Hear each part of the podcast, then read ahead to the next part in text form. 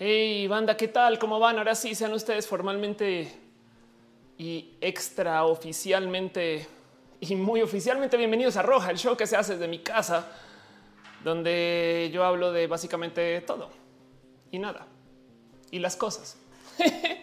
¿Cómo van, banda? Yo soy Felipe Roja, of course, en Twitter y también la explicatriz y también la Roja. Y hoy tenemos un nuevo, nuevo, nuevo, nuevo, nuevo, nuevo, nuevo, nuevo show que de hecho yo no tuiteé arranca roja. Vamos a hacer eso. Arranca roja, roja al aire y ya les paso el link. Y pues ya saben que roja es este show que se hace porque a mí me da mucho desespero estar en emisoras, en cabinas y en estos lugares para hacer la radio formalmente y la tele formalmente. Y en últimas, hoy justo tuve una reunión muy bonita porque hablé con la gente que hacía antes el triste turno. Este y fue muy divertido porque ellos están saliendo de la radio. ¿no? Entonces, como que yo traía este tema de güey, eh, me, gusta mucho, me gusta mucho la radio, pero no, no es como que como que el lugar así como que yo diga, uy, me muero por estar allá. Entonces fue muy bonito. No sé, como que yo sentar cabeza con güey, es que esto es lo que hago. Entonces les hablé a ellos acerca de cómo se publica en línea y qué funciona, qué no funciona y demás, porque hace mucho tiempo em, tuve un acercamiento con ellos justo para hacer cosas con el triste turno. Entonces me dio mucho como cariño y, gusto verlos a ellos como ya salir a lo próximo y fue una bonita reunión. Pero bueno, en fin, este es un show que se hace literal, literal por mi mano. Pues porque hoy vi a alguien en, no me acuerdo quién, alguien en Instagram que estaba escribiendo algo así como gracias por darme manos. Y yo así de sí, güey. en defensa de esta persona, ella hacía música.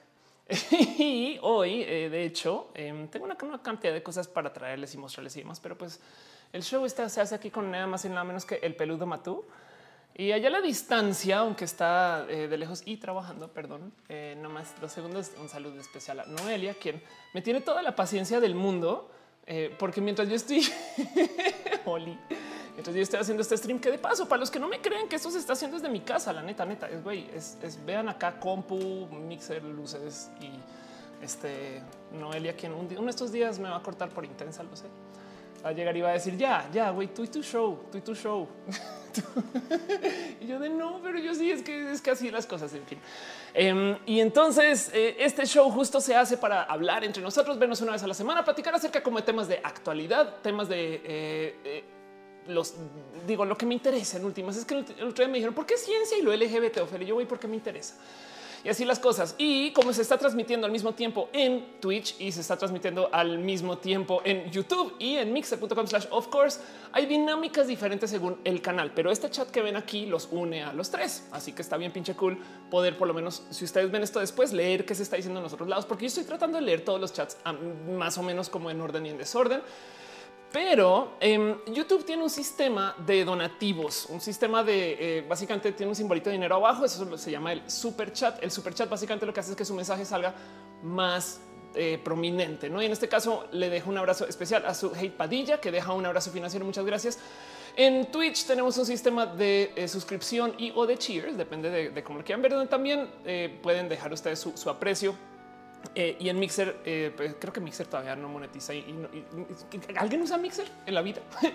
Pero bueno, el caso. Entonces, em, si de repente ven que en el chat salen piñas de la nada, es porque es el modo más bonito, yo creo que de celebrarle a alguien cualquier cosa. Y en este caso en particular es porque es lo que acostumbramos a celebrarle a quien deja sus abrazos financieros. Así que muchas gracias, muchas gracias a la gente que colabora y contribuye con lo que es este show. Em, y en Twitch hay personas que no pueden hacer el simbolito de piñas, entonces allá dejamos doritos en Mixer. Yo creo que lo hacen a propósito. No se pueden dejar ni piñas ni doritos. Entonces ahí dejamos sandías. Pero bueno, así las cosas. Por eso es que de repente pasan frutas por acá. La verdad es que también soy colombiana, entonces es muy bonito ver frutas. Punto. Porque en Colombia todo es con frutas. No, sabes que yo debería tenerte un micro allá. En Colombia todo es con frutas eh, y, pues es muy bonito ver eso. Pero bueno, el caso, entonces, nomás para que eh, no quede en duda, este show tiene un par de secciones. Vamos a hablar un poquito acerca de cosas que yo llamo eh, abrazos, antes balazos, que básicamente son las cosas que pasaron la semana, que en últimas yo siento que vale la pena platicar y discutir. Luego vamos a hablar de ciencia. y tecnología o cosas relacionadas con estos temas que tienen que ver con ciencia y tecnología, que pueden ser no más cosas de mi interés, pero que en últimas trato yo que sean relacionadas a temas que no sean necesariamente lo LGBT. no hay cómo hacer uno de estos shows sin hablar de lo LGBT y me parece muy bonito. Entonces, por eso esa sección después. Y al mero final, preguntas y respuestas con off. Yo sé que el chat está ahí siempre. Yo lo trato de leer, yo trato de responder absolutamente todo, pero a veces para poder cumplir y entregar y cerrar y presentar el tema, em, la verdad es que yo no leo preguntas, me explico, pero, pero si, quieren saber de algo, algo, primero que todo, sí es súper, súper importante, dejémoslo para fuera de roja, sino que ya hablemos por DMs y estas cosas. Pero si es algo que quieren que un tema que levante o algo así, pues dejémoslo para el final y ya ahí les prometo que le digo todo el tiempo. Pero bueno, em, eso sucede porque este show justo se hace pues para que nos veamos y nos demos como este cariño semanal y este amor y aprecio y estemos juntitos una vez, por lo menos, por lo menos una vez en la semana. Como me decía mi madre, pues es domingo. Lo último que eh, tienes que hacer es cualquier otra cosa excepto cenar con tu madre y entonces a veces ya no la veo los domingos y los veo a ustedes, aunque hoy es lunes. Pero bueno, y dado que estamos acá reunidos y que es este gran encuentro familiar, dado que nos estamos viendo, porque eh, pues es bonito vernos, es bonito estar juntos y es bonito eh, acercarnos y darnos estos abrazos especiales. Em, la verdad es que no podemos solo vernos. Este show se llama Roja y si nos estamos reuniendo, pues también la verdad es que vale la pena tomar las armas, sentarnos y enfrentar a estas personas que nos amenazan con todo aquello que no es roja. Por consecuencia, todas las semanas yo me doy una pasadita por una cuenta en Twitter que levanta todos los colores posibles en la existencia que no son roja. Un día va a levantar roja y va a haber un problema, pero por ahora eh, me doy una pasada por el bote de colores y lo digo porque el bote de colores es una lista, una lista fidedigna de todos los dignos enemigos que están en contra de nosotros.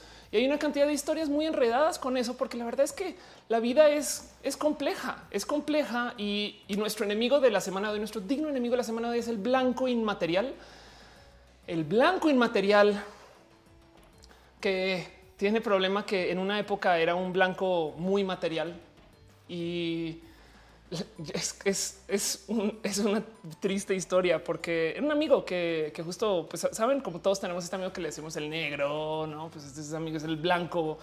Em, y, la verdad es que era una persona que fue muy, muy materialista en su vida. O sea, él, él maltrataba mucho a su familia porque pues era de estos que cuando se iba de reunión familiar se iba primero de compras antes de ver a sus padres, ¿no? Y, pues sí, un regalo siempre decía, dame un regalo que sea material, ¿no? O sea, yo no quiero experiencias, yo quiero que me den algo que pueda tener en la mano, blanco material. Y era, era muy problemático por eso, hasta que un día sentó cabeza y, decidió pues enfrentar un poco esa, esa vida como de pues material, ¿no? Esa vida ligera, light. Y por consecuencia decidió vivir de modos poco materiales entonces ahora en redes sociales, cada vez que tú publicas algo, gozándote, no así de güey, acabo de comprar esta nueva Red Bull. ¿Cómo se te ocurre comprar algo menos un Red Bull? No es, se tornó un poco más como social justice warrior y ahora tengo este problema que el blanco cada ratos me escribe y me recuerda que no debería de estar consumiendo nada y no debería de estar haciendo uso de ningún objeto material y entonces se volvió el blanco inmaterial. Y es un problema, es un real problema hablar con él. da, mucha hueva. Em, la verdad es que eh, gracias a eso, se, por se, se, tomó el tiempo, de hecho, de escribirle a varios amigos y amigas de antes, de antes, sobre todo antes de mi transición, así bien, bien, bien cabrón, y hablarle de mis vicios materiales. Es, que güey, es una muy mala persona. Güey. Yo por eso te odio blanco material, porque me has hecho pelear con muchos amigos, me has hecho pelear con muchas personas.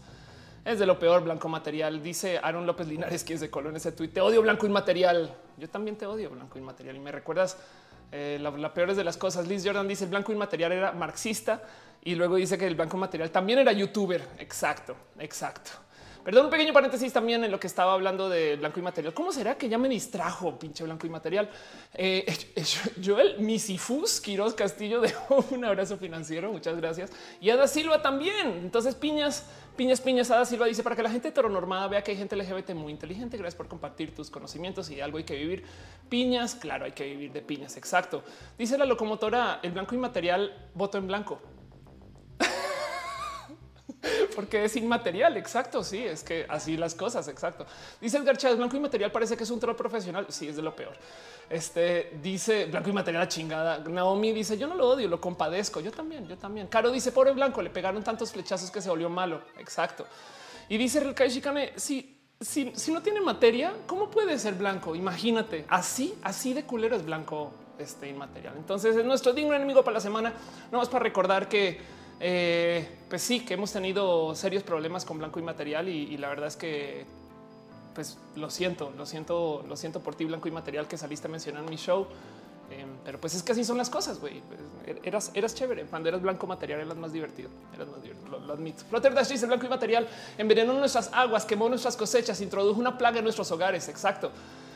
Dice la locomotora, por culpa del blanco y material nunca recibo nada en San Valentín. Ándale.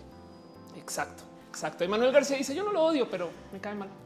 Sí, sí, exacto. Te digo algo, Manuel. Yo, yo, yo he aprendido a no odiar a blanco y material, pero lo tolero. Y entonces, bueno, pues así las cosas. Este show justo eh, vamos a nos, nos, trae una cantidad de temas de cosas que han estado pasando en la semana. Y me gustaría, me gustaría platicar con ustedes uno, dos o tres cositas acerca de. Así que vamos con nuestra primera sección, una sección que yo antes llamaba de cariño balazos, ahora se llama de cariño abrazos. Y esto es nuestra sección de básicamente todo lo que pasó en la semana que yo creo que vale la pena platicar antes de entrar a los temas tal cual. Hoy tenemos un tema súper, súper pesado. Eso es que posiblemente desmonetiza el show del total, pero eso para mí yo creo que no es problema. Estoy dispuesta porque quiero hablar de esto em, y, no puedo primero arrancar sin darle las gracias a, la gente de Patreon. Acaba de la escaleta y yo así de me salté un, tras, un trozo, güey. Pero bueno, muchas gracias a analógicamente a Fran, Jonathan Gómez, David Álvarez, Ponce, Trinia, Patacón, Jair Lima, Alejandro Alcántara, Viti Navarro y a que Rubio, este, que me apoyan mucho en el Patreon. Gracias a la gente también que se suscribe y que deja sus abrazos financieros estas cosas.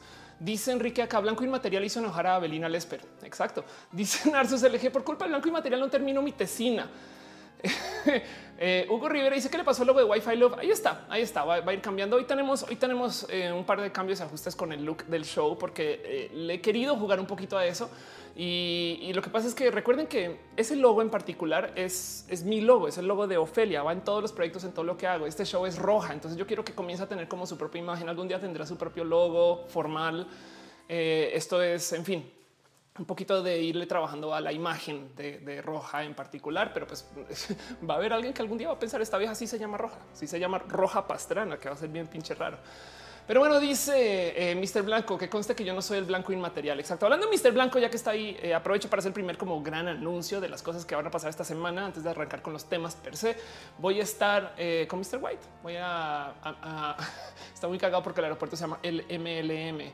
Este vamos, este eh, aquí está aeropuerto MLM dice what qué chingados buscaste Ophelia bueno vamos Chacán y mm, voy el 16 aquí está Morelia International Airport. Ok perdón es que quería el, aeropuerto General Francisco Mujica eh, o Morelia International MLM entonces de repente eh, yo estaba como organizando mis cosas y digo sin querer, ¿será que me subía una esquema, un esquema piramidal? Estás en un multinivel, pero no, exacto. Pues pero es que de repente así las cosas. Pero entonces sí voy a estar, voy a estar este, de, paseo. Em, la próxima semana, creo, con Mr. White al comando. Entonces, para los que estén por allá, eh, ahí me van a ver tuiteando el caso. Y, igual y lleguen o no, hablen con, hablen con, con Mr. Blanco que les va a guiar para las cosas. Eh, Malcolm me dice: Tengo dudas para empezar mi tratamiento. Hablemos de eso hacia el final. César Flores dice que le gusta mi nombre. Gracias. Edgar Chávez dice: El corazoncito Wi-Fi podría estar en todos los proyectos sin problemas. Está, está de un modo u otro, porque es, es lo que yo hago. Son todas mis presentaciones, todas mis formas de eh, existir, casi, casi que a nivel eh, Ofelia. Me explico. Cuando hago una propuesta es porque lleva ese logo. Y pues, justo. Eh, están diciendo mientras no te subas una mil, no, no voy a buscar mil. Es, es, ¿Qué les pasa? Güey? Em, y entonces, eh, justo esta semana eh, pasó una cantidad de cosas en particular. Yo creo que no voy a arrancar primero nomás hablando un poquito acerca de TechMex. Tenemos un episodio de TechMex, por si no lo estaba viendo, básicamente es este show donde pues hablo de mi vida en Guadalajara. Esto está en el canal de Fusión, lo encuentran en Fusión México oficial en este Facebook y me doy una pasada por el mundo del juego. Estoy casi segura que este, bueno, es que como ya voy tan adelantado en los contenidos, yo pensé que se lo iba a mostrar, pero bueno, igual salió un nuevo episodio, vuelve a salir otro episodio nuevo ahorita. Em, y en este episodio tuve un tema así como muy bonito. Este no es el que yo quiero mostrar. Eh. Em, tuvo un tema así como muy entretenido eh, porque tocó casi, casi que rehacerlo. Este es el bueno, véanlo. no, este no es el bueno, porque cuando, cuando arranqué a hacer este show, Em, me tatué, güey. Entonces fue muy divertido porque eh, comienza el, último episodio con mi tatuaje, con así con Jesús Torres. Y pasaron un chingo de cosas divertidas porque primero que todo tuve un momento con mi familia porque ellos me decían cuántos tatuajes te obligaron a firmar. No, yo así de no, yo no me obligaron a nada, güey. Yo me tatué sola, güey. estoy un idiota y me hice sola el tatuaje, güey. Em, entonces eso quedó ahí. Y, luego una de las cosas que yo creo que quiero, quiero platicar dos segundos acerca de, de TechMex en particular, porque miren, yo no tengo control al 100 de la edición y cómo lo voy planeando y cómo se va haciendo y las entregas y dónde va saliendo y, como que cómo se va armando. Entonces queda un tema como colgado al aire y quiero dar una como disculpa pública. Em, porque en este episodio en particular hablamos de música. Em, están preguntando que cómo se llama la serie, se llama TechMex y hablamos de, hablamos de música. De hecho, justo eh, documento un momento donde voy literal a un restaurante y me topo con estos músicos que son espectaculares, güey, y me enseñaron a tocar cucharas musicales, una cosa que algún día voy a hacer videos de esto, pero es que no saben lo ruidoso que es. Entonces, ensayar con las cucharas musicales es buscar que me corran de mi edificio, güey. Y el cuento es que em, hablamos de, esto y me señalaron con un nuevo emprendimiento, una cosa espectacular que se llama Indify. Indify es literal la disquera independiente más grande del mundo que está en Guadalajara Em, y que tiene 9000 artistas. Y en eso yo voy a hablar con Indify. Entonces, eso es lo que quería platicar un poquito. Voy a hablar con Indify. Eh, y el cuento es que le dieron el, crédito entero de Indify a esta escena. Esta escena es una escena compartida porque no solo estoy eh, con Indify hablando de justo 9000 personas, es bien, no sé qué, sino que también lo que comenzamos a hacer acá es comenzamos a eh, como que trabajar una canción que ya estaba medio este, eh, andando. Y entonces vean esta escena en particular, es justo lo que quería hablar. Ahí estoy em, con de Indify y a la izquierda está Alejandro Merodio, una persona que se, portó espectacularmente bonito conmigo eh, y que prestó su estudio. Y entonces no solo prestó su estudio, sino que todas estas escenas se hicieron y él también hasta nos regaló un trocito de una rola para que yo le toque encima eh, y eso fue lo que quedó como hecho para el episodio en sí. Y di un poquito de lástima porque nunca quedó eh, anotado en los créditos eh, Merodio, me explico, y Floating Point Studio, que es donde estamos. Entonces da un poco de lástima porque es de güey, justo de eso se trata la serie. La idea es darle em, exposición a emprendedores y, de cierto modo pues ayudarlos o, moverlos a hablar de ellos y estas cosas que están haciendo. Ahí estoy yo haciendo cara de idiota porque se supone que estoy componiendo. Entonces, oh, sí, claro, por supuesto. Oh, interesante este combo de notas, etc. Así que em, quería como hablarles un poquito y medio dar unas pequeñas disculpas muy en público porque eh, eh, sobre todo Floating Point y, y, Alejo Merodio se comportaron re bien conmigo. Eh, y, en su momento, pues ya, ya se, como esto se está mostrando en varios otros lugares, ya se añadieron algunas menciones de Merodio aquí, allá, ya se editaron algunas cosas. Em, de hecho, si se fijan aquí en los comentarios, lo primero que hice de ese estudio donde hablan es de Indify Floating Point Studio. Em, entonces, eh, pues eso, justo, justo quería nomás dejar eso en público, dejarlo dicho y, darle nuevamente un agradecimiento este, a, a, a Merodio, quien, quien literal, literal dejó una rola entera para, para el episodio. ¿no? Entonces, eso fue como muy bonito.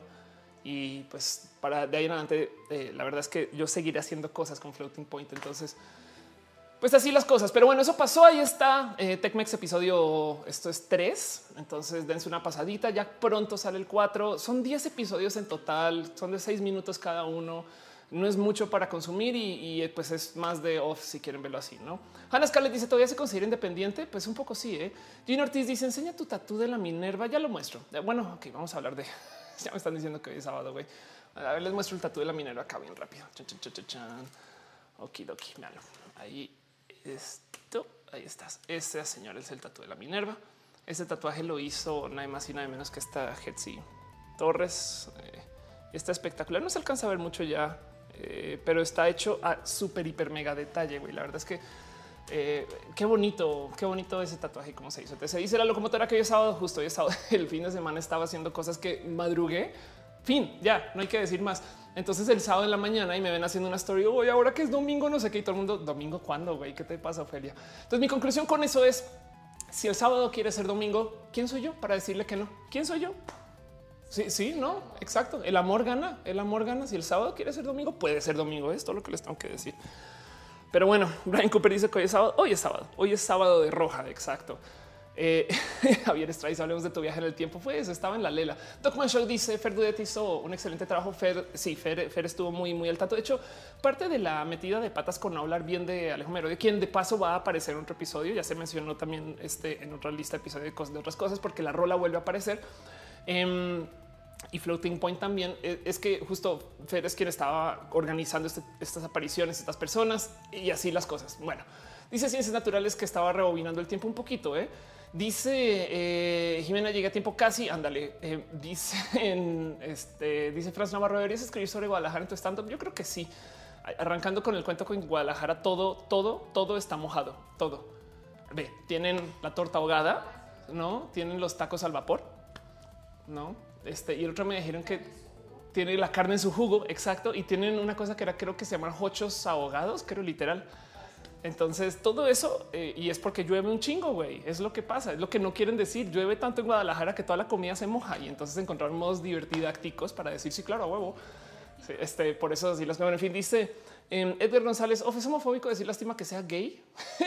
eh, sí, mira, siempre que tengas dudas de si algo es homofóbico, no considera un cambio de etnia. Entonces, es como decir qué lástima que sea mexicano no? Y si eso te suena racista, entonces, pues lo más probable es que también sea a la vez homofóbico. Dice Dale Caro que también lonches bañados. Exacto, exacto. Así las cosas. Pero bueno, entonces eso pasó. Tecmex estuvo al aire.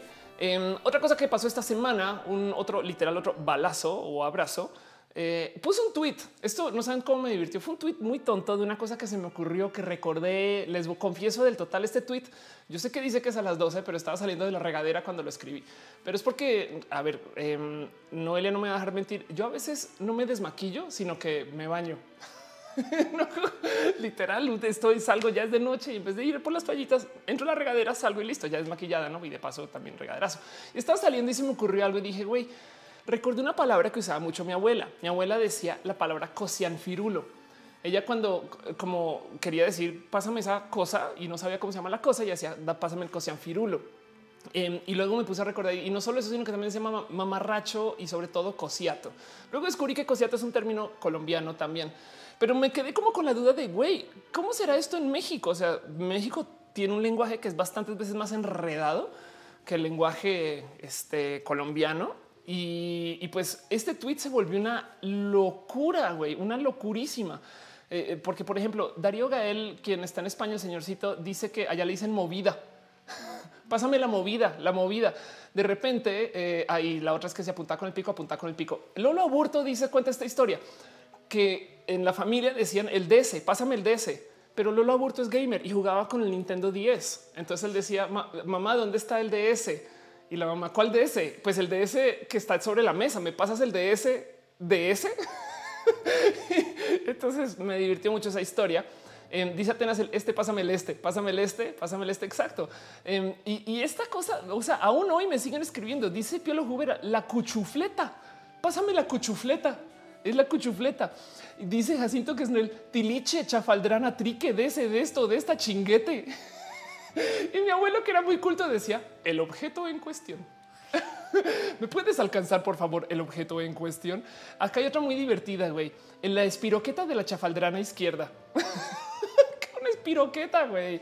El DC de la de esa. Güey, nunca me había reído tanto, nomás con palabras de cosas que no tienen nombre. Me explico eso. Eso me divirtió mucho. Dice Álvaro Mebora que hasta ahora se una ole, ol, hasta ahora se une hola. Ya ves. Dice Shiro Kumasan, eh, yo quién soy, tú eres tú. Dice Caro, la chunche esa, la cuchufleta, la grosería masada. Dice Emanuel García, mi sobrino ese dice el cosito. Y eh, así las cosas, no pásame el coso ese. Eh, en fin, entonces me, pinches divertí un chingo con esto. Güey, es, aún hoy, aún ahorita eh, me, da un poquito de entro al tweet de vez en cuando y me río sola. Dice Evaristo Corona, la madrola esa, cuchufleto, la chingadera, la chingadera, obvio, chunche. Eh, ahí sigan chingadera chunche. Ah, hay una muy divertida que creo que es en Yucatán, que dicen el negociante. Aquí está el negociante, el negociante. Es de, y no entiendo cómo se usa. Es páseme el negociante, mijo. No es como, sí, exacto. No, sí sale un duda así. Hey, bueno, sí, vengo acá a venderle Herbalife eh, o, un seguro de no es de qué es esto. ¿Qué quiere decir eso? Dice Ale González en El Salvador, por lo menos en mi ciudad, dicen pásame ese volado.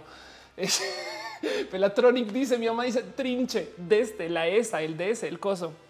Oigan, que de paso hablando de Velatronic, ahorita hablo de ti. Me está poniendo la escaleta para hablar más adelante porque hay una historia este, un poquito enredada con eso y te va a colar con otro tema que hay. A ver, nomás voy a poner aquí recuerdos Velatronic, pero bueno, eh, mucho hay que hablar de eso y nomás eh, eso. Pasó ese tweet, segundo balazo, segundo abrazo del día de hoy. No saben cómo me divirtió y sé que es una bobada y no, es, eso es lo, básicamente lo, que les quería presentar.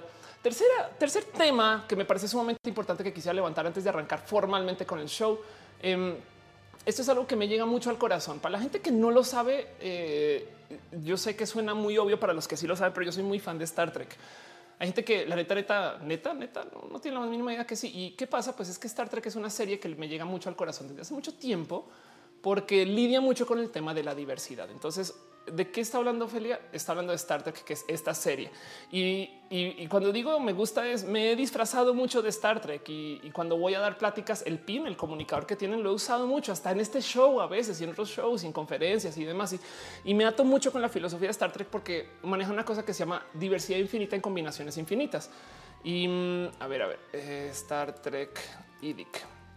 Em, y es como una pequeña como metodología, si quieren verlo, de enfrentar la vida esto, de hecho, es como eh, mitología vulcana, eh, así decir, de la raza de Spock, el, güey de las orejitas puntiagudas, por si no ubican, donde eh, literal dicen, güey, hay combinaciones infinitas de modos de vida, ¿no? Y, y el cuento es que Star Trek te enseña a que cuando conoces a alguien nuevo, deberías de siempre verlo con el asombro, que es un método, mm, digamos que poco enseñado hoy en día acerca de enfrentar las diferencias. Mi vida es la diversidad. Y entonces Star Trek siempre me acercó un poquito al güey. Es que hay gente que tiene cosas que para todo el mundo son raras y eso está chingón. Eso le debería de añadir, no quitar. Así que eh, me gozo mucho, me gozo mucho que esto suceda con Star Trek, es parte del motivo por el cual soy muy fan. Aparte que es una serie que es positivista como yo. O sea, la serie se trata acerca de cómo si la logramos en el futuro y si llegamos a este futuro espectacular donde las cosas se ponen mucho mejor y entonces la negociación es muy diferente. Y más bien nosotros no somos los más chingones del espacio, que suele ser el tema con la ciencia ficción, sino somos como unos bichos más en una gran negociación de cosas que pues, están pasando más allá del planeta. Y pues bueno, el caso todo esto para decirles que eh, mi capitán favorito, yo creo que el capitán favorito de muchos eh, en Star Trek vuelve, eh, Patrick Stewart va a volver a estar en Star Trek. Esto es una noticia espectacular por tres motivos. güey. El primero es pues véanme a los ojos, vuelve Patrick Stewart. Otra vez tenemos al esperamos Capitán Picard. Y eso va a ser espectacular de ver y, ata un nuevo, de nuevo, una cantidad de historias, porque no saben cómo a mí me rompe el corazón que mucha gente conoce a Patrick Stewart como el profesor Javier, que de por sí es un papel bonito, pero en mi cabeza es el güey. Este personaje hizo como veintitantos años de Picard para que lo conozcan por otra cosa. Se me hace raro. Y del otro lado, el segundo motivo es em, como artista, no saben cómo me vuela los sesos saber que alguien a sus 70 y como 8 años le están dando un papel de nuevo. Eso eh, yo que traigo esta como rara vida de qué va a ser tu vida y para dónde vas y qué estás haciendo. El, escuchar que hay gente que a sus 78 años todavía le están dando chamba de actuación me rebasa y me parece espectacular. Y la última es a comparación de cómo era el mundo y cómo se comunicaba eh, Patrick Stewart en ese entonces versus cómo es hoy y cómo se comunica hoy, pues Patrick Stewart hoy vive una vida muy abiertamente homosexual. Entonces encima de eso están poniendo una persona gay en Star Trek a todo lo que da. Así que yo creo que eh, es tan, tan especial este momento. Así lo pongan a decir bobadas. Me explico. Si de repente sale como en dos escenas y listo, se va. Yo creo que ya es como a dar su gran despedida o algo así. Me parece como muy pinches bonito. En fin, em, dice eh, Retesam, el empecé a ver por no terminó la primera temporada. Bueno, no te preocupes que hay mucho Star Trek para mucho tiempo. Dice Naomi, yo lo conocí como Ahab. Wow. Eh, dice em, Sergio Eduardo, habla más de la diversidad. Todo el show vamos a hablar de la diversidad por un rato. Claudio Martínez dice que padre siempre aprende algo positivo. Gracias por compartir Star Trek. Ándale, qué bonito. Y Marco Párez dice cómo hago para que mi familia me acepte hoy. Em, así casual, no? Ah, yo, mira, te digo algo. Primero trabaja en ti, en estar bien contigo y, busca si hay miembros en tu familia que sí están contigo y trabaja por ahí. Y eventualmente todo, todo. Mira, eventualmente y con tiempo suficiente, las familias siempre se acercan y vuelven. Y, y lo he visto. O sea, le bajan de huevos con el tiempo. Sabes? Eso no necesariamente quiere decir que van a estar ahí, Em, pero, pero puede que sí. No, en fin, en fin, el, punto es trabaja con la gente que sí está contigo. Búscate un aliado, una aliada y, pégate a él o ella. En fin, dice Oreos Lloyd, ¿qué opinas del lenguaje inclusivo? Es un tema súper complejo. Bueno, todo lo que voy a decir de ese tema es el lenguaje inclusivo o incluyente incluye el decirle ingenieras a las ingenieras eh, y, y, azafatos a los azafatos. Entonces, que la gente se ponga tan intensa con querer bloquear el lenguaje incluyente me parece muy tonto. Es, si, si a ustedes no les gusta usar la X, les tengo un consejo muy fácil. No la usen, güey. Si alguien enfrente de ustedes escribe algo con la X, dejen y ya, porque bien defienden que no se debería de usar la X, ni la arroba, ni la E, ni la I, porque hoy es que el lenguaje es muy bonito, pero luego van y usan emojis. no que pues técnicamente no son parte del lenguaje o van y van y eh, usan apóstrofes donde no es o, van y defienden una cantidad de cosas que, o sea, no son muy congruentes con ese tema que es por la supuesta belleza del lenguaje. Entonces, más bien el tema es que les choca que alguien incluya a las mujeres en, su lenguaje y, prefiero que me lo, yo prefiero que me lo enfrenten así de no es que perdón, pero es que a mí me gusta el lenguaje sexista. Fin. ¿Por qué? Pues porque es más breve, es sexista, pero es breve. No, entonces, bueno, pues por lo menos, por lo menos estamos hablando de lo que es. No, no nos estamos escudando en, un tercero eh, para defender. Pero bueno, entonces eso no más. El punto es eh, si usted piensa que el lenguaje incluyente es tonto, me parece que eh, es aún más tonto que te cale. Haces, no, estoy siendo muy tonta con eso o no. No, sí, es como de güey, ya deja, deja. Tanto como tú permites que eh, alguien te escriba con errores de, ortografía en WhatsApp y te vale, no? O, y dice, no, el autocorrecto, no sé, es como que de repente la gente se pone muy eriza con esto, como si fuera güey de vida o muerte que no usen la X, güey. Y, es de pues que tiene de qué tiene de malo eso. Pero bueno, en fin, eso pasó, eso pasó. Em, próximo tema, próximo tema para seguir adelantando un poquito con este tema de los balazos. Eh, esto me parece que es algo, es algo que igual lo voy a incluir. No saben lo feliz y lo bonito que me llena eh, el corazón el ver que esto se movió. Hoy en la mañana me desperté y vi una nota que estaba medio pasando, medio no por ignorada, pero yo o era o muy fresca o no la habían levantado. Y dije, güey, esto me parece sumamente importante. Y es que México, pues bueno, un equipo de dos mexicanos ganó el World, el World Cosplay Summit en Japón. Em, existe este cuento de que México, la neta, es muy deficiente en un chingo de áreas y, yo entiendo por qué sale esa comunicación y de dónde lo dicen y, que no es, un güey aquí en México nunca vamos a lograr X y Y Z. Pero resulta que por creo que el año pasado no, no ganamos, pero al parecer estos dos eh, me gustaría decir bailarines porque ya me dijeron que a eso se dedican. Em, este rompieron, rompieron básicamente el World Cosplay Summit. Entonces, nomás para que entiendan de qué chingas estoy hablando, estos eh, son eh, un equipo que se llama los Banana Boys, no? Que esta mañana, em, eh, cuando los tuiteé de paso, yo decía, güey, tienen 150 views en su canal. Por favor, denle retweet, 22 suscritos. Entonces no saben cómo me llena el corazón ver que tienen ya por lo menos 100 suscritos y que tienen un putero de vistas en su video que no hubieran tenido. y el cuento es básicamente se disfrazaron. Esto no saben, miren, son estos dos personas que eh, se disfrazaron eh, para, hacer un, como pequeño performance de Street Fighter, donde uno fue Dalsim y el otro estuvo de Chun Li, güey. Entonces fue un performance de no pinches mames, donde ahí se los dejo nomás para que vayan y lo vean. Esto están haciendo literal eh, acrobacias de mil y un modos, güey donde recrearon una pelea, donde la pelea tiene escena de bonus.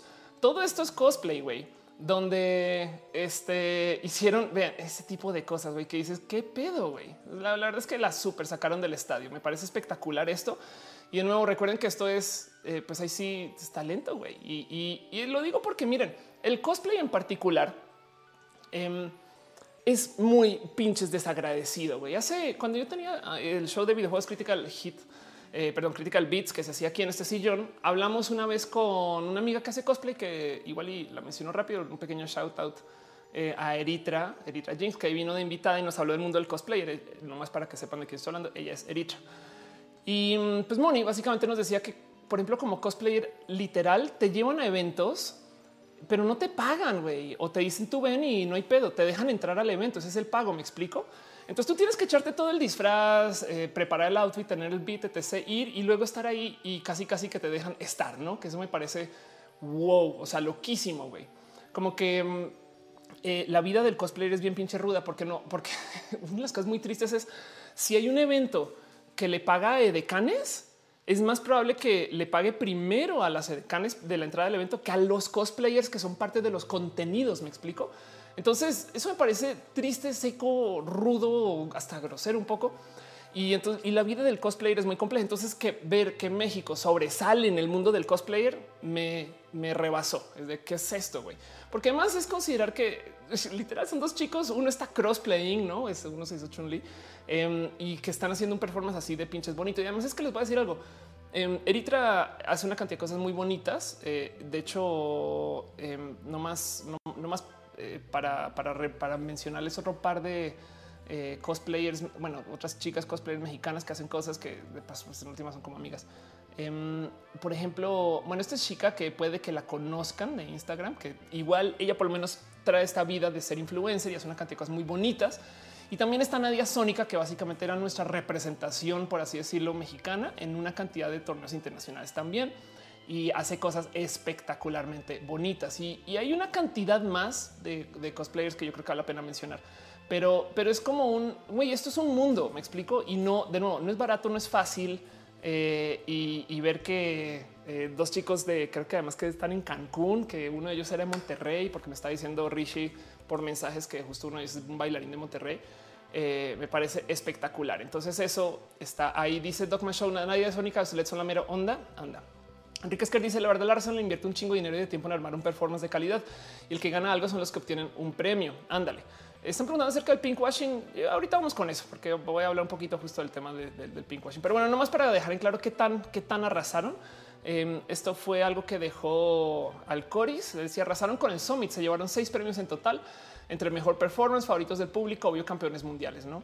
Y, dice justo nunca habíamos tenido representantes con tantos premios. Entonces me, me gustó. O sea, miren, tengo el corazón todavía así como calentito de, cariño de wow, que esto pasó esta mañana lo puse en Twitter y mucha gente les estuvo dando retweet y los movieron y los publicaron en sus medios y les dijeron sus cosas. Entonces fue un, también tuvieron views y, la gente se está enterando. Entonces quería nomás levantar eso un poco y así las cosas. No dice Isaac ya es que será más complicado el cosplay o el drag. Mira, muy similar, ¿eh? aunque, aunque el drag tiene el tema que eh, RuPaul's tiene la barra del drag aquí, güey, aquí. O sea, si tú quieres ser, si tú quieres hacer drag y ser comediante, eh, prepárate a enfrentarte contra eh, dragas que están haciendo stand up de no mames. Me explico. Entonces también quizás eso puede ser tema. Eh, el drag cosplay, exacto. Dice Barona Miranda, yo suelo hacer cosplay y drag, ándale. Dice, em, están hablando de Star, ah, bueno, Star Trek antes dice, Jura fue la primera mujer afroamericana en salir en TV, de acuerdo. Dice Malcolm, está difícil, ambos tienen trabajo que hacer, exacto, exacto. Pero bueno, eso pasó, eso pasó. Em, y yo creo que eh, ojalá y, esto inspire a más personas a seguir con este tema. Daría la vida, daría la vida porque a nivel eventos a los cosplayers se les comenzara el trato que se le da a los influencers. Eh, un poquito más como de rockstarismo, un poquito más de cariño por su chamba. Eh, literal, me acuerdo que en esa entrevista, un video que tengo por ahí grabado para Critical Beats nos decía, nos decía Litra cómo a veces ni siquiera la comida, güey, con estos sabes, estos cosplayers que me están caminando por todos lados, dejándose tomar fotos de todo el mundo y así todos acalorados de pues, sus disfraces. Güey, es una locura. Pero bueno, em, próximo balazo, abrazo. Perdón, un pequeño paréntesis. Fran deja un abrazo en, cirílico. gracias, Fran. Gracias, Fran. Piñas para ti, piñas para ti, estas cosas. Pero bueno, vámonos con nuestro próximo eh, balazo. Y esto es algo que yo traía en realidad desde hace mucho tiempo y no sabía cómo presentarles y cómo hablarles y cómo decirles que estaba sucediendo.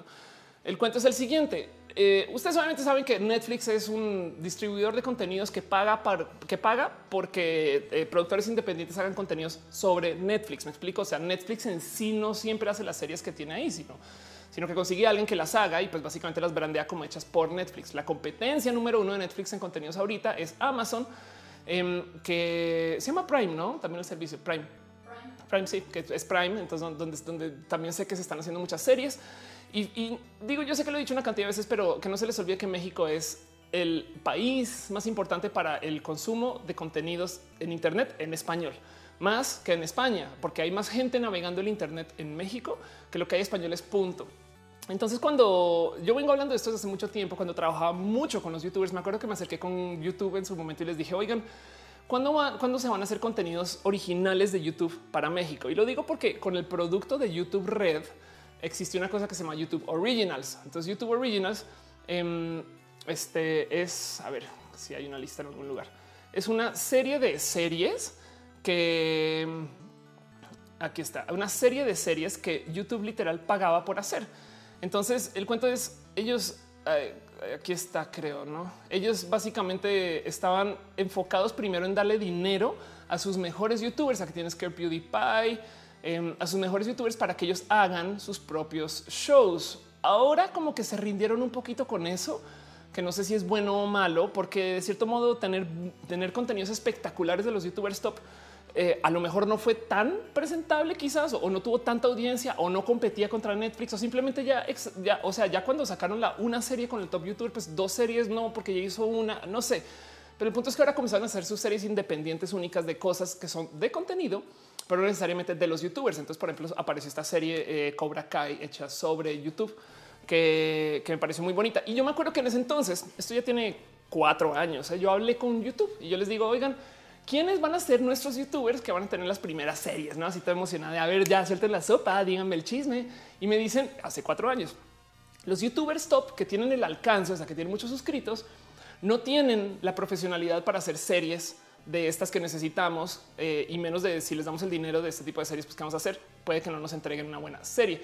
Y del otro lado, em, me decían que los que sí tienen la profesionalidad no tienen el alcance, no? Entonces, eso me parece eh, este pues, da un poquito de chale, güey, qué pedo, no? Pero, pero últimamente, de los últimos seis meses para acá, muchas personas, muchos amigos míos me han estado diciendo, oigan, este Ofelia, es que no le puedes decir a nadie, pero es que vamos a hacer contenidos para YouTube, pero YouTube Originals. Yo qué, qué? Desafortunadamente ahorita no les puedo decir quién, qué o qué, cuándo y dónde ni nada, pero, pero no saben lo feliz que estoy de ver que México está dando ese paso de profesionalización de, industria para que ahora ya tenga em, sus propios contenidos. Entonces eh, lo digo porque justo este fue un anuncio que vi así como medio por encima. Esto la verdad es que ni le concierne tanto a Roja, pero yo creo que me gusta mucho que sí sea tema. Donde Gael García Bernal Maluma crearán contenido para YouTube Originals en México. Em, pasó muy, muy ignorado aquí en el comentario. Dice el actor Gael García Bernal, cantante de Maluma y la comediante Sofía Niña de Rivera. No es de hey, se te olvidó alguien, querido redactor de Sataka. Güey. Pero, pero bueno, eso es. Vamos a tener las tres producciones de YouTube originales para México, que entonces literal quiere decir que así como tenemos series originales de Netflix, así como tenemos series originales de Amazon, también vamos a tener series originales de YouTube y ojalá les vaya muy bien, muy bien, porque este es darse. Miren, es, de nuevo, es, es, una seña de que sí estamos profesionalizando este rubro que es YouTube. ¿Hace sentido? Eh, dice si aquí que sí me lo dijo un RP, sí me lo dijo un RP exacto así. Eh, dice JF, justo el contenido basura popular de YouTube. Pues sí, es que esa es la idea un poquito. Es un digo, no, no quiero, no quiero clasificar que sea contenido basura, pero, pero sí es un güey, es YouTube queriendo subir la barra de la producción sobre YouTube. Hace sentido. Es como ahora compite contra estos güey que les estamos echando una cantidad de varo para que ellos tengan sus propias producciones de no mames. O del otro lado es como imagínense si Netflix dejara que tú subieras cualquier cosa a Netflix, aparte de hacer sus series en fin, me parece un momento súper especial como en la historia del desarrollo de la industria de producción de contenidos en digital para México. Así. Y eso pues es eh, algo que yo creo que vale la pena tener en radar y por eso lo tengo ahí en calidad de balazo o abrazo. Así las cosas. Em, dice Lalo, eh, deja un donativo de 20. muchas gracias, muchas, muchas, muchas gracias. Dile Lalo cómo te lo, porque en YouTube también hay relleno. Exacto, piñas, piñas para piñas para todo. Dice a ver, Twin Cosplay son los chicos que ganaron el mismo concurso en 2015. Ándale. Em, dice Document Show, pues como, como lo dice el nombre Costume Play, es jugar a disfrazarse a final de cuentas. Yo creo que de Play queda muy poquito. Dice Dale Carlos, si Spotify permite subir canciones por un bajo precio, creo que es buen camino para las empresas de video on demand. Exacto. Dice Itzel Chávez, Suri está buscando patrocinar para su serie, pero no ha encontrado. Bueno, yo, yo creo que Suri eh, hace contenidos bonitos y, no está muy lejos de eso. si hay alguien que tiene alguien, gente a la mano con capacidad de pagar una producción, yo creo que podría ser Suri conociéndola. Pero bueno, em, ojalá le vaya bien con eso porque hace cosas bonitas. Suri eh, dice, dice Sergio Eduardo que le gusta mi blusa. Mi blusa es muy brillante. Así y dice Cintia Pérez. Perdón, la primera serie de YouTube México, no hay Saga el García, Sofía Niño Rivera. Anda, exacto. Bueno, si lo van a decir tú, Sofía es una forma de youtuber, pero eso es otro tema. Entonces, pues eso, esos son los balazos, esos son los balazos. Em, y en eso yo creo que voy a ir derechito antes de no es algo de lo LGBT. Vamos a, voy a ir derechito al tema de lo que quiero platicar hoy. Hoy justo lo tenía justo aquí bajo calidad de balazo, pero pues de todos modos es algo que vale la pena mencionar. Y es que em, resulta que hace como dos, días salió una cantidad de notas que salieron a decir prohibieron el porno en México. Así ya ilegalizamos el porno Y fue una cosa bien, bien pinche mal manejada, güey, porque la gente se enloqueció, güey. Y no sé si, o sea, no era clickbait. Yo creo que es que literal quien sea que rompió la noticia al comienzo no entendió nada y publicó algo y todo el mundo se fue con la finta con eso. Hay una cantidad de streams que, literal, güey, yo hoy he estado haciendo investigación de esto y vi por lo menos cinco streams de personas diciendo ahora que ya no se puede tener porno en México, qué onda, güey. Y es que no, no ilegalizaron el porno. Arranquemos por ahí. Eh, pueden, si ustedes quieren, pueden consumir su este, Pornhub a gusto. güey. El cuento es, eh, esta es una historia que yo me gustaría tildar con inicio en la historia de Ana Baquedano. Igual y, Ana, igual y arrancó desde otro lado, pero yo creo que viene colgada de esta misma oleada. ¿Quién es Ana Baquedano? Para que vean o sepan, básicamente es una chica, ella no sé si ella per se es yucateca, pero esto fue en Yucatán. Y entonces es una chavala de 22 o 23 años que básicamente hizo lo que yo creo, güey, yo creo que dio una mega lección en cómo chingados lidiar con los pedos. Güey. Ella a sus 23 o 24 años corta con su novio, si mal no estoy, y el güey no tiene ningún problema con agarrar algunos de sus videos nude o de sus fotonudes y los publica. Güey.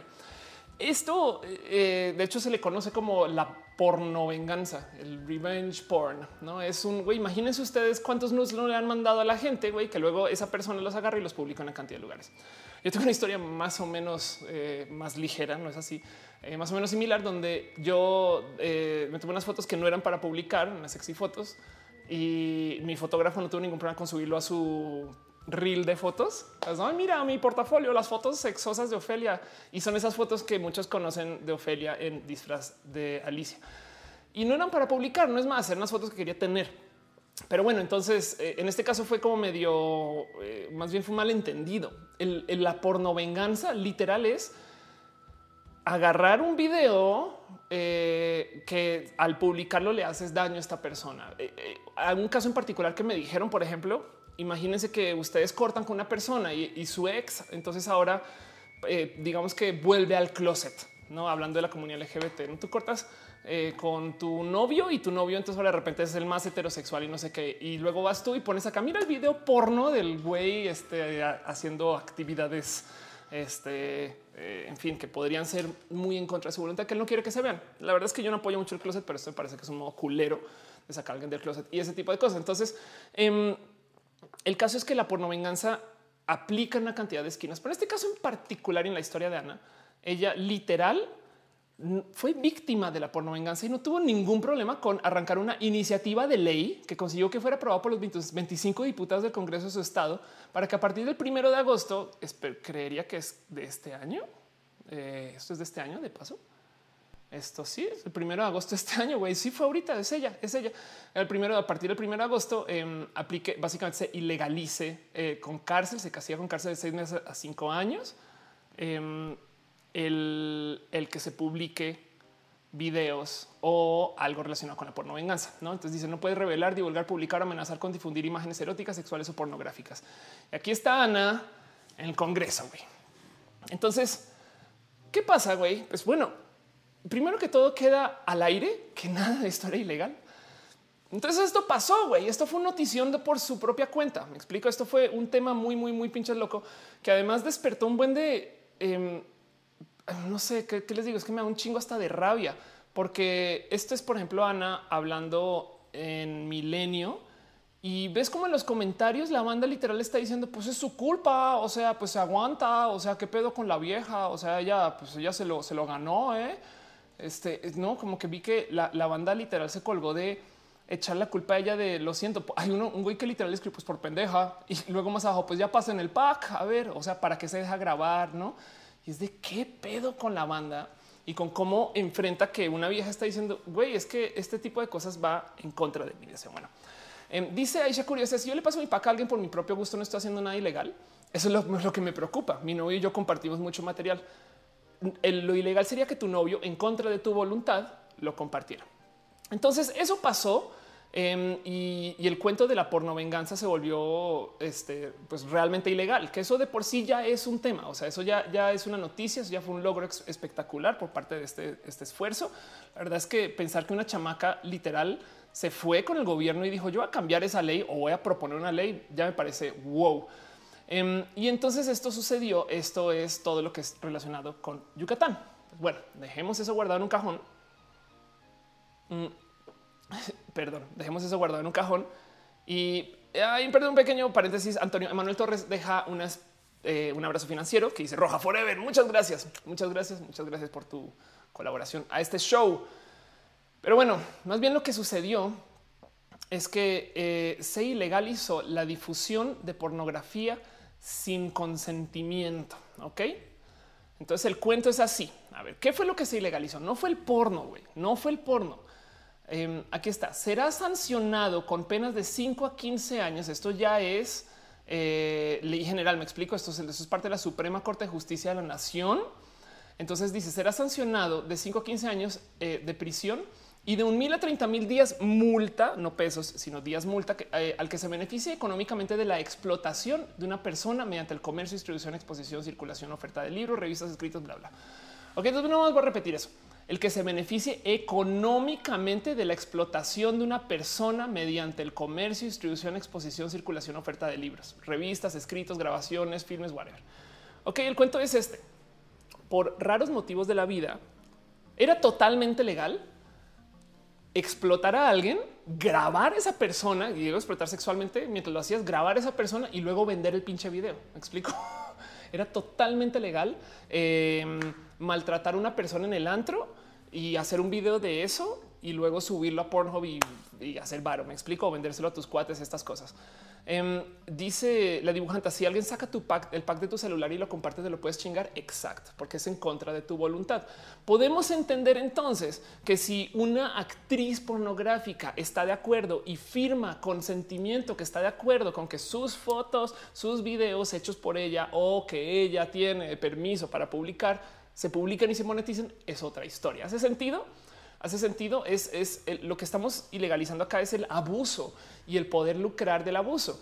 Y entonces son de estas cosas que la gente se enloqueció. Digo, me van a quitar mi porno, no sé qué. No, no te van a quitar tu porno, van a, van a ilegalizar un rubro del, del abuso sexual. Güey, eso, eso, eso me parece que es hasta importante de notar que era legalísimo antes y ahora no, porque primero consideren que el, el mero hecho que se esté ilegalizando ahorita implica que va a tocar convencer a un proceso judicial que esto no se puede permitir, ¿no? Y eso va a ser un problema de por sí.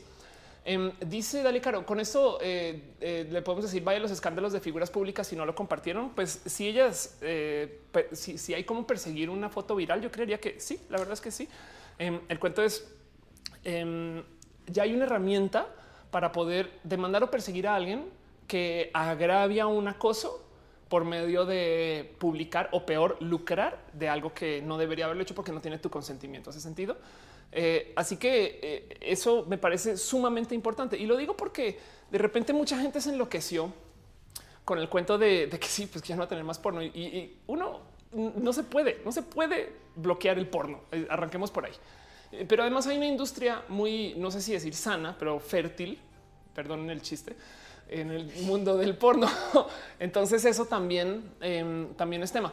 Y, del otro lado ya tuvo efectos. Esto es algo para, yo, no sabía, pero eh, Noelia em, este, me había comentado que, hay mucha gente como en el mundo del ámbito Godín que sabe la existencia de esta cosa que se llama zona divas. En zona divas eh, era un sitio, un lugar para contratar escorts, ¿no? Este son, a ver, vamos a buscar zona divas porque ayer justo Em, entrabas al sitio y dice aquí está comunicado especial de Zona Divas. Aquí está como empresa socialmente responsable. Em, informamos a todos los usuarios de este sitio que en cooperación con las autoridades y de manera voluntaria y en total apego a derecho hemos decidido suspender actividades. Entonces esto sucedió con Zona Divas. Em, y el cuento es esto, cae exjudicial involucrado en trata de personas a través de Zona Divas. Entonces, esto se supone que es parte de este tipo de movimientos, no? O sea, de, como que esta oleada de güey, ya que está la ley, agárralo, listo, procesarlo con eso, ese tipo de cosas, ¿no? Es un pequeño, no es, de nuevo, e, e, es una herramienta que no busca censurar, no es moralina, sino más bien busca literal amarrar un poquito el proceso eh, de, del abuso y del acoso. No, eso es, eso es como lo que, lo que estamos buscando. este, pues bueno, de trabajar aquí y, justo em, otra de las cosas que, están así como pendientes es esto para los que saben de la vida LGBT y demás. eh, todo el mundo como que, como que me dio una sumadita. Además, estoy preguntando con mis amigas que están en el rubro como del sexo servicio y me decían, güey, es que ahora todo el mundo está como con mucho cuidado con eso. Listo, esto es Travestis México, que para los que no conocen es básicamente como este sitio donde eh, pues muchas chicas LGBT acaban trabajando, güey. Y pues el cuento es, aquí de plano también dicen, güey, salieron a decir, perdón, pero nos, adherimos a eh, este Aquí está Travestis México, rentas únicamente renta espacios publicitarios para quien o quienes lo solicitan de forma voluntaria y personal. Eh, por lo tanto, contiene publicidad de estos anuncios. Eh, México se pronuncia en contra de la trata de personas, no realizan y fomenta la práctica de la prostitución. En todo caso, esto es exclusiva responsabilidad del anunciado, quien no lo contrata de manera gratuita y de que lo habla. Y sí, justo em, también eh, habla de la ley general para prevenir, sancionar, erradicar la trata de personas y delitos y demás. Entonces, eso es el tema de la porno venganza. ¿Hace sentido?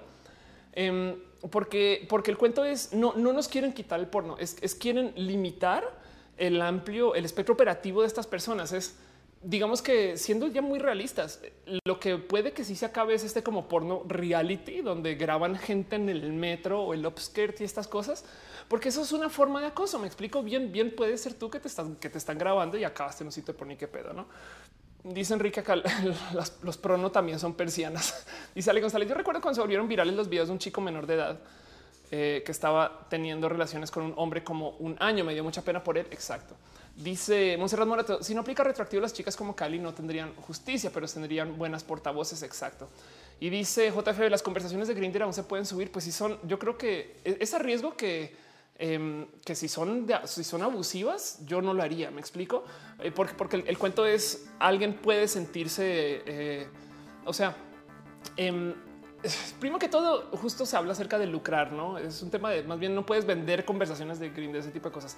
Pero de todos modos, también si está culero, güey, es, es, es, si estás mostrando una dick pic que te enviaron en Grinder, güey, pues la neta, neta, perdón, pero no, no es para ti para compartir. Hace sentido ese tipo de cosas. Dice a ver, ya no estaría la categoría de spy. Exacto.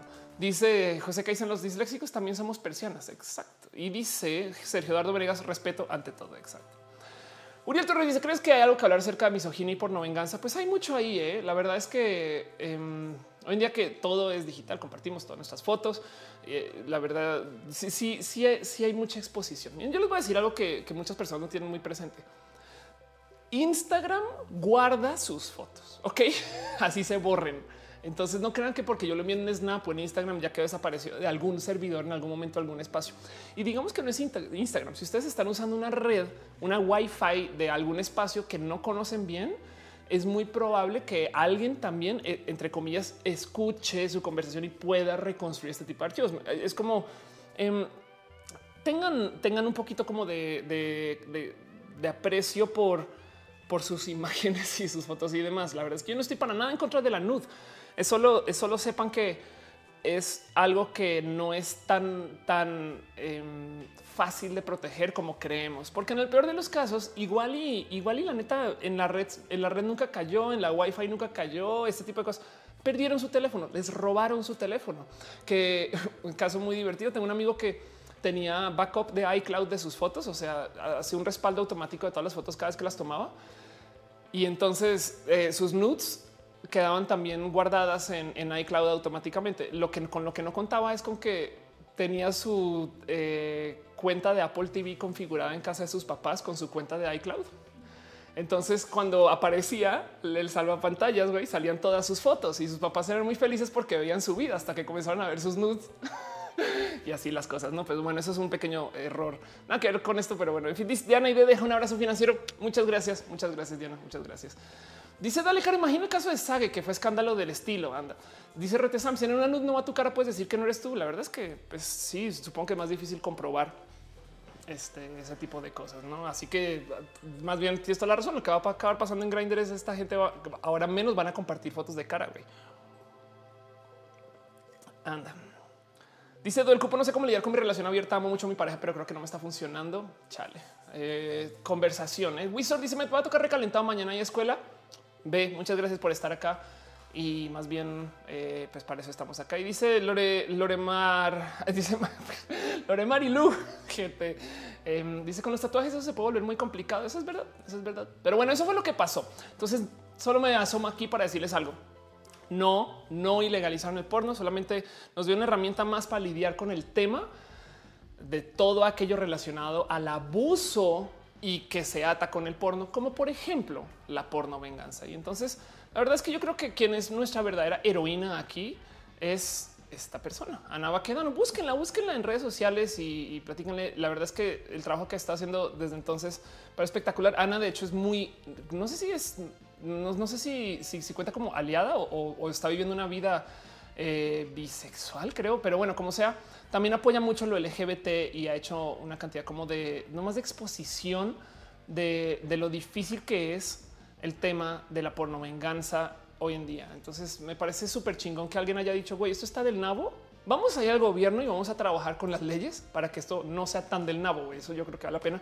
un pequeño aplauso y en eso más bien les entrego a ustedes el tema para ver qué opinan o qué saben o que me puedan compartir de esto. Jessica Eisen dice empezó a llover el resto del stream va a ser en baja calidad. Lo siento. Sergio Eduardo dice podrías hablar de la onda queer. Em, ¿Qué necesitaría saber de la onda queer? Yo tengo muchos amigos, amigas y amigues que son queer y es un modo muy bonito de no identificarse con nada o identificarse con todo el tiempo me parece espectacular, ¿no? Pero bueno, nomás para cerrar el tema, yo creo que la única duda que queda con esto se levantó eh, por parte de la gente bonita de Reddit, quienes yo sé que todo el mundo los, no los baja de tóxicos, pero sí levantan temas interesantes y literal sí dicen, güey, con nuestro sistema judicial todo esto lo dudo, ¿no?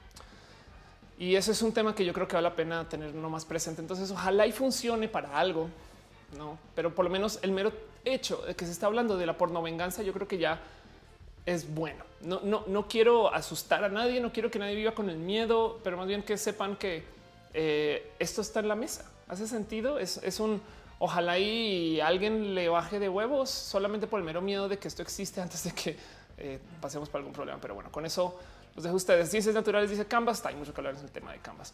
Dice eh, Antonio Manuel, en Mixer no aparece tu stream. ¿Será que no estoy transmitiendo a Mixer? Qué raro, güey. No, pues aquí sí, de hecho, en Mixer, eh, ve a mixer.com slash of course, ahí debería de estar. Dice Dale Caro, en estos días lo que se hace es el tracking de quién reenvió el material y ahí es donde se tendrá que dejar de pasar este tipo de material. Ok. Y Retesan dice, es la única persona que tiene lapsos de ansiedad cuando recuerda las nudes que ha mandado en su vida. No, no eres la única persona. Eh, y eso es, así es la vida, güey. Em, y, hay, una cantidad de historias muy divertidas con dónde van a dar a aparecer esas nudes. Y luego, luego el tema es que cuando vuelven a aparecer ya eres una persona muy mayor. Entonces igual y qué importa ya, ya estás mayor. Lo siento. Bueno, vámonos con nuestra sección de ciencia y tecnología, donde mm, hoy les quiero hablar de nuevo algo que quiero hacer algo que no hacía desde hace mucho tiempo. Y es literal, literal, hablar de temas de estudios de ciencia. Esto ya se me, se me perdí la costumbre. Pues, antes literal todas las semanas iba y me la pasaba leyendo papers y publicaciones y no levantaba como güey ciencia. Ahora de repente roja se volvió todo menos esto. Entonces em, hay un buen de temas en particular que quiero levantar en lo relacionado con ciencia. Em, y esta semana solamente quiero arrancar con esto que me, me súper rebasó. O sea, esto a nivel de, de como de, digamos que lo relacionado con la ciencia me parece espectacular. Y es que tenemos una nueva figura, una nueva forma. No, no tenemos, tenemos un anuncio, no. Tenemos una nueva forma que se llama nada más y nada menos que el escutoide. El escutoide es una nueva figura y el cuento es la gente se está hecha un desorden en qué chingados está pasando con la nueva figura. Porque primero que todo, ¿qué quiere decir que tenemos una nueva figura? Arranquemos por ahí. Eh, ¿Acaso no todas las figuras ya se han inventado? Y del otro lado, ¿no son todas las figuras igual una construcción de otras figuras? Un poco sí. La verdad es que técnicamente eh, sabemos lo que es una pirámide, tanto como sabemos lo que es una esfera, como sabemos lo que es un cubo, un cuadrado, eh, un triángulo y demás. Y el cuento es em, tratando de proponer un modo estable para que varias moléculas estén construidas de tal modo que operen como lo conocemos hoy en los tejidos, pues se propuso una figura específica del orden de estas moléculas. Es un pedo de biología. Entonces el cuento es, básicamente dijeron, a ver, a ver, si vamos a tener tejidos que tengan este tipo de capacidad de flexibilidad y este tipo de capacidad de crecimiento y este tipo de orden con estas moléculas en particular, alguien, alguien desde la biología, casi que diría teórica, si mal no estoy, propuso, deberían de tener esta figura. Entonces el cuento es eh, y si mal estoy, fueron investigadores españoles, pero no estoy 100% segura con ese dato. Entonces el cuento es proponen esta cosa, que es una suerte como de eh, hexagonoide, poligonoide, que, que además tiene el cuento que encaja uno con otro. Entonces se puede armar y desarmar. Hay una cantidad de semillas, hay una cantidad de tejidos, hay una cantidad de formas en la naturaleza que se adhieren a esta figura, a lo que ahora llamaron el escutoide, porque luego el cuento es dieron con esta figura, fueron con matemáticos y les dijeron, güey, ¿cómo se llama esto? No, no tenemos nombre y lo vemos en tantos pinches lados, güey. Y los matemáticos les dijeron, pues no tiene nombre, literal no tiene nombre. Entonces eh, ellos propusieron una figura nueva que se llamó el escutoide. Entonces fue muy divertido porque Em, el escutoide, pues primero que todo, eh, como lo ven, esto aquí estamos usando células llamadas células epiteliales con la gran mayoría de las superficies del cuerpo o de un animal con forma piel, órganos, vasos sanguíneos. Generalmente son descritas como columnas o cilindros prismáticos. Em, y luego dice el nombre del escutoide, sin embargo, proviene de la figura del tórax de un escarabajo que se llama el escutelo. Dice Juaregui, es un, es un pentágono de un lado, un hexágono del otro. Sí, solo que en este caso lo que están diciendo es tenemos una figura nueva que de cierto modo es como decir igual en el futuro Em, los, no sé, alguien va a construir eh, en vez de los escutoides de Giza. ¿Hace sentido? Es, considerar que sí es una figura que están proponiendo como una figura nueva. Entonces mucha gente saltó literal a, como a decir, eh, es que lo que tenemos es una figura que nunca se había propuesto, pero porque es toda una figura matemática que no existía. Es de no, no, no, no, no, un momento, un momento.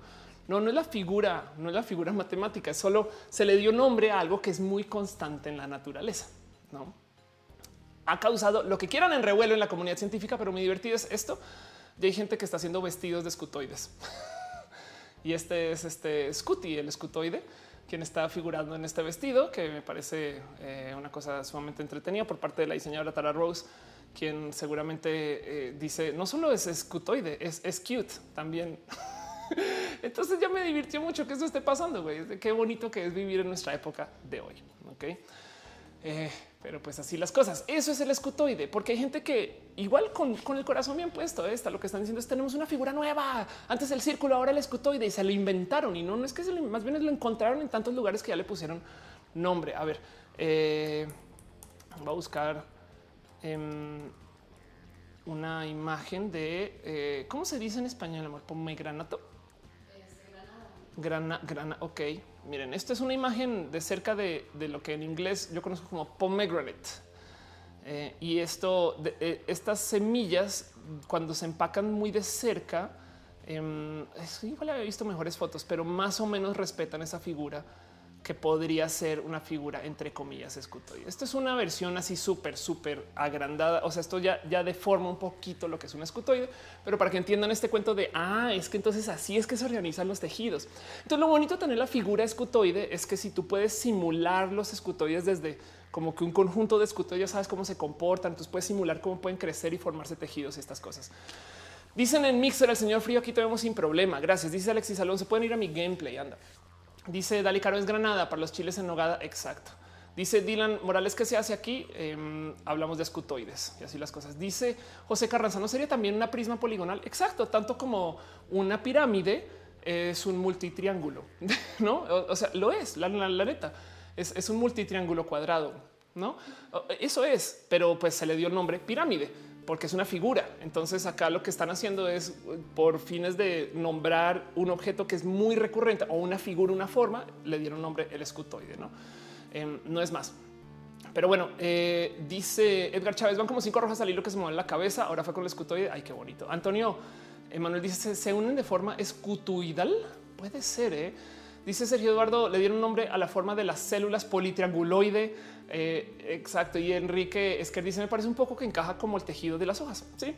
Y, es que, a ver, lo importante aquí es, miren, piensen en esto. Si antes se consideraba que simplemente eran químicos que se unen de forma molecular y las moléculas podrían estar atadas de cualquier modo y el modo más estable más o menos se asemeja a esto. Pero si ya sabemos que el modo más estable es un escutoide, tanto como eh, algunas moléculas tienen, no sé, fórmulas de cubo, ¿no? Entonces ya, ya puedes predecir mucho más, ¿no? Eh, puedes, tienes más material con el que trabajar y eso me parece muy bonito y esa fue la noticia del escutoide que sucedió esta semana. Pero bueno, Próxima nota en temas de ciencia que yo creo que me parece espectacular de presentar. Si ustedes han visto Rojas de hace mucho tiempo, saben que yo he hablado, yo creo que ad nauseum de este tercer eh, pulgar. El cuento es esto es un, esto es un pequeño eh, trabajo, creo que fue universitario de una persona que quiso desarrollar un sexto dedo que es totalmente transhumano. El cuento es dice, güey, es es un dedo más para hacer más cosas, güey. Y entonces dirías tú, ¿qué? Pero ¿por qué chingados quieres otro dedo? No, pues bueno, pues porque bien puedes tocar guitarra este, con, más utilidad, cargar más cosas, además que es eh, opposable, em, oponible. Es oponible, entonces tienes, imagínate, dos dedos oponibles en una mano. Eh, puedes levantar una cantidad más de piezas, objetos, tener quizás control más fino, Em, y es espectacular. Veanlo aquí. Esta persona ya está, tocando guitarra de a cinco dedos más, o sea, de a seis en total, no? Eh, y esto se puede prestar por una cantidad de cosas muy divertidas y es un, es un proyecto súper pinches divertido. Eh, porque dice Caro para ligadura de dos cuerdas paralelas en la guitarra. Exacto, es un proyecto muy divertido hasta que te das cuenta de cómo lo controlan. La verdad es que no es mala idea. Hicieron una cosa espectacular. De nuevo, es un proyecto que fue la neta, neta temporal, pero el cuento es tienen un botón en el pie entonces se conecta por Bluetooth y básicamente tú con, eh, con un dedo del pie este, controlas tu extra dedo de la mano para hacer estas cosas, ¿no? Y eso está, la neta, neta es una propuesta sumamente bonita y elegante y se puede prestar para mucho, porque si ustedes veanlo así, si ustedes por algún motivo llegan a perder un brazo, un dedo, una pierna, y van con un doctor y el doctor les dice, pues te voy a rehacer tu pierna tal cual la tenías. Es de, pues, ¿por qué, güey? A lo mejor que mi pierna una vez tenga, eh, no sé, un control de Super NES, este, o, que mi nueva pierna de una pues tenga por lo menos, eh, no sé, me deje ser más alta. Eh, o que la nueva pierna pueda ser que sea motorizada, entonces ando por la pequeña scooter, no sé, ese tipo de cosas. Em, el, cuento es el, el, tema y lo más difícil de todo esto es el cómo se controla. Entonces lo que les quiero presentar hoy en particular no es exactamente ese dedo, sino más bien un estudio espectacular Em, donde topan con literal mera lectura eh, de, como esto es eh, pues, procesos eléctricos cerebrales para que una compu con inteligencia artificial intente descifrar cuáles son tus pensamientos base de lo que estás haciendo y cuáles son los pensamientos de controlar algo más. El cuento es esto. Nuestro cerebro puede hacer multitasking. Es un hecho. Tú puedes hablar con una persona y al mismo tiempo hablar en WhatsApp con otra persona. A veces no con mucha eh, precisión o a veces si te distraes un poco. No es ese cuento de que puedes manejar y cantar al tiempo. Puedes hacer una cantidad de actividades que tienes tu cerebro en otro lado y estás en la actividad. Eso pasa, eso pasa. Y en este caso en particular, entonces están investigando el dónde en el cerebro se ve ese segundo proceso y dónde se ve el proceso primario. Y entonces lo que tratan de hacer en este, en este eh, como que estudio es levantar y en este caso lo que están haciendo es esta persona está tecleando en una compu, pero al mismo tiempo en su entre comillas cerebro multitasker está pensando en quiero tomar algo de agua. Y lo importante aquí es que la compu puede identificar qué es eh, un dato de ignorar y qué es un dato de teclear. ¿Hace sentido? Eh, este, el cuento es no solo es tú pensar tráeme agua, sino es que tú sigas haciendo tu trabajo, pero enseñes a tu cerebro de cierto modo a dar órdenes en segundo plano, güey, que me parece un rarísimo nivel de ingresar la información a una computadora como sea que lo ven. Pero pues justo están trabajando en eso, porque el cuento es si tú logras dominar ese tipo de ingreso de información a computadora, como a nivel lectura de neuronas, entonces puedes con tu cerebro no eh, consciente quizás dar órdenes y con el cerebro consciente hacer lo que estabas haciendo. Eh, y estos son modos para tratar de conectarnos con literal controlar ese extra dedo. Por ejemplo, en vez de que sea el pie, es tú solo sigues haciendo lo que estás haciendo, pero ya están investigando el cómo y encontraron un cómo. güey. Eso me parece espectacular. Em, eh, el cuento es, dice Rosé Moreno, una primera explicación ya se hace tiempo es que haces cambios de atención en fracciones de segundo. Exacto. Eh, dice eh, la dibujante, yo puedo mascar chicle mientras camino. Anda. Y dice Monserrat Morato, eso de hacer prótesis extrahumanas, por decirlo de alguna forma, total. Y dice, dale, Caro, dice, Caro, depende de la materia blanca y de la callosidad del cerebro. Exacto. Entonces, esto, esto eh, está pasando. Dice Gabriel, yo como un tamal oaxaqueño y veo Ofelia. Te voy a hacer una pregunta de puro chance. ¿Tu tamal es rico también? ¿Y calientito? y es sí, exacto, sí, todo, eso, porque, porque si no, no es el verdadero, el original. ¿eh? Em, dice Damos, ves, yo puedo chiflar y aplaudir. Pues imagínate que hay gente y le atinaron a cómo que encontró cómo eh, eh, leer ese proceso de chiflar mientras tú aplaudes. Y esto puede ser, miren, si esto no necesariamente se ata robótica, puede sí atarse al cómo le damos órdenes a la compu. Es que miren, ustedes puede que no lo sepan, pero su compu hace una cantidad de procesos predictivos por ustedes. Eh, el cuento con los meros procesadores es que el procesador no solo está haciendo lo que tiene que procesar el momento, sino que está tratando de adivinar qué viene en el futuro no muy lejano y se está adelantando a los cálculos matemáticos que son necesarios para eso. Saben que si, si ustedes abren eh, una ventana de Word, lo más probable es que lo próximo que viene es que le den archivo nuevo. Entonces él ya trata de simular eso y lo tiene como guardadito en un cajón porque el momento en el que lo pidas, si sí es, pum, te lo da, ya está hecho, ¿no? Si no, pues igual va y lo calcula y listo, no pasa nada.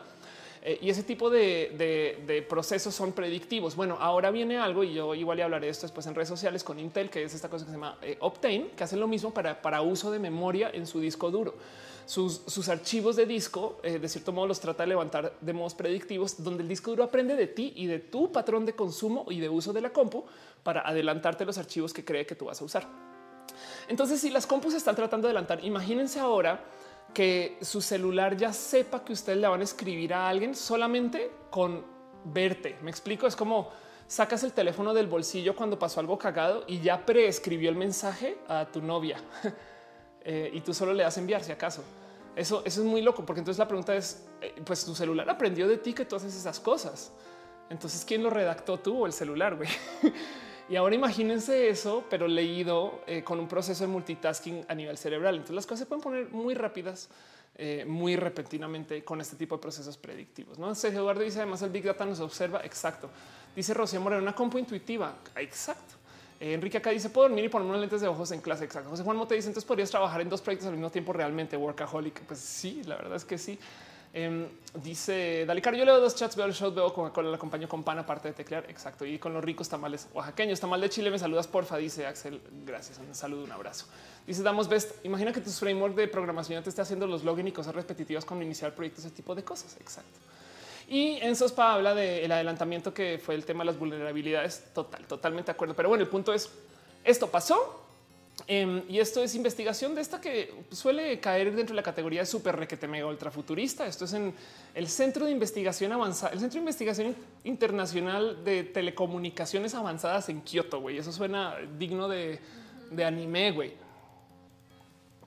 Y básicamente lo único que lograron hacer es que una chica, cuando estuviera teclando su compu, llegara una mano y le diera una bebida, no también.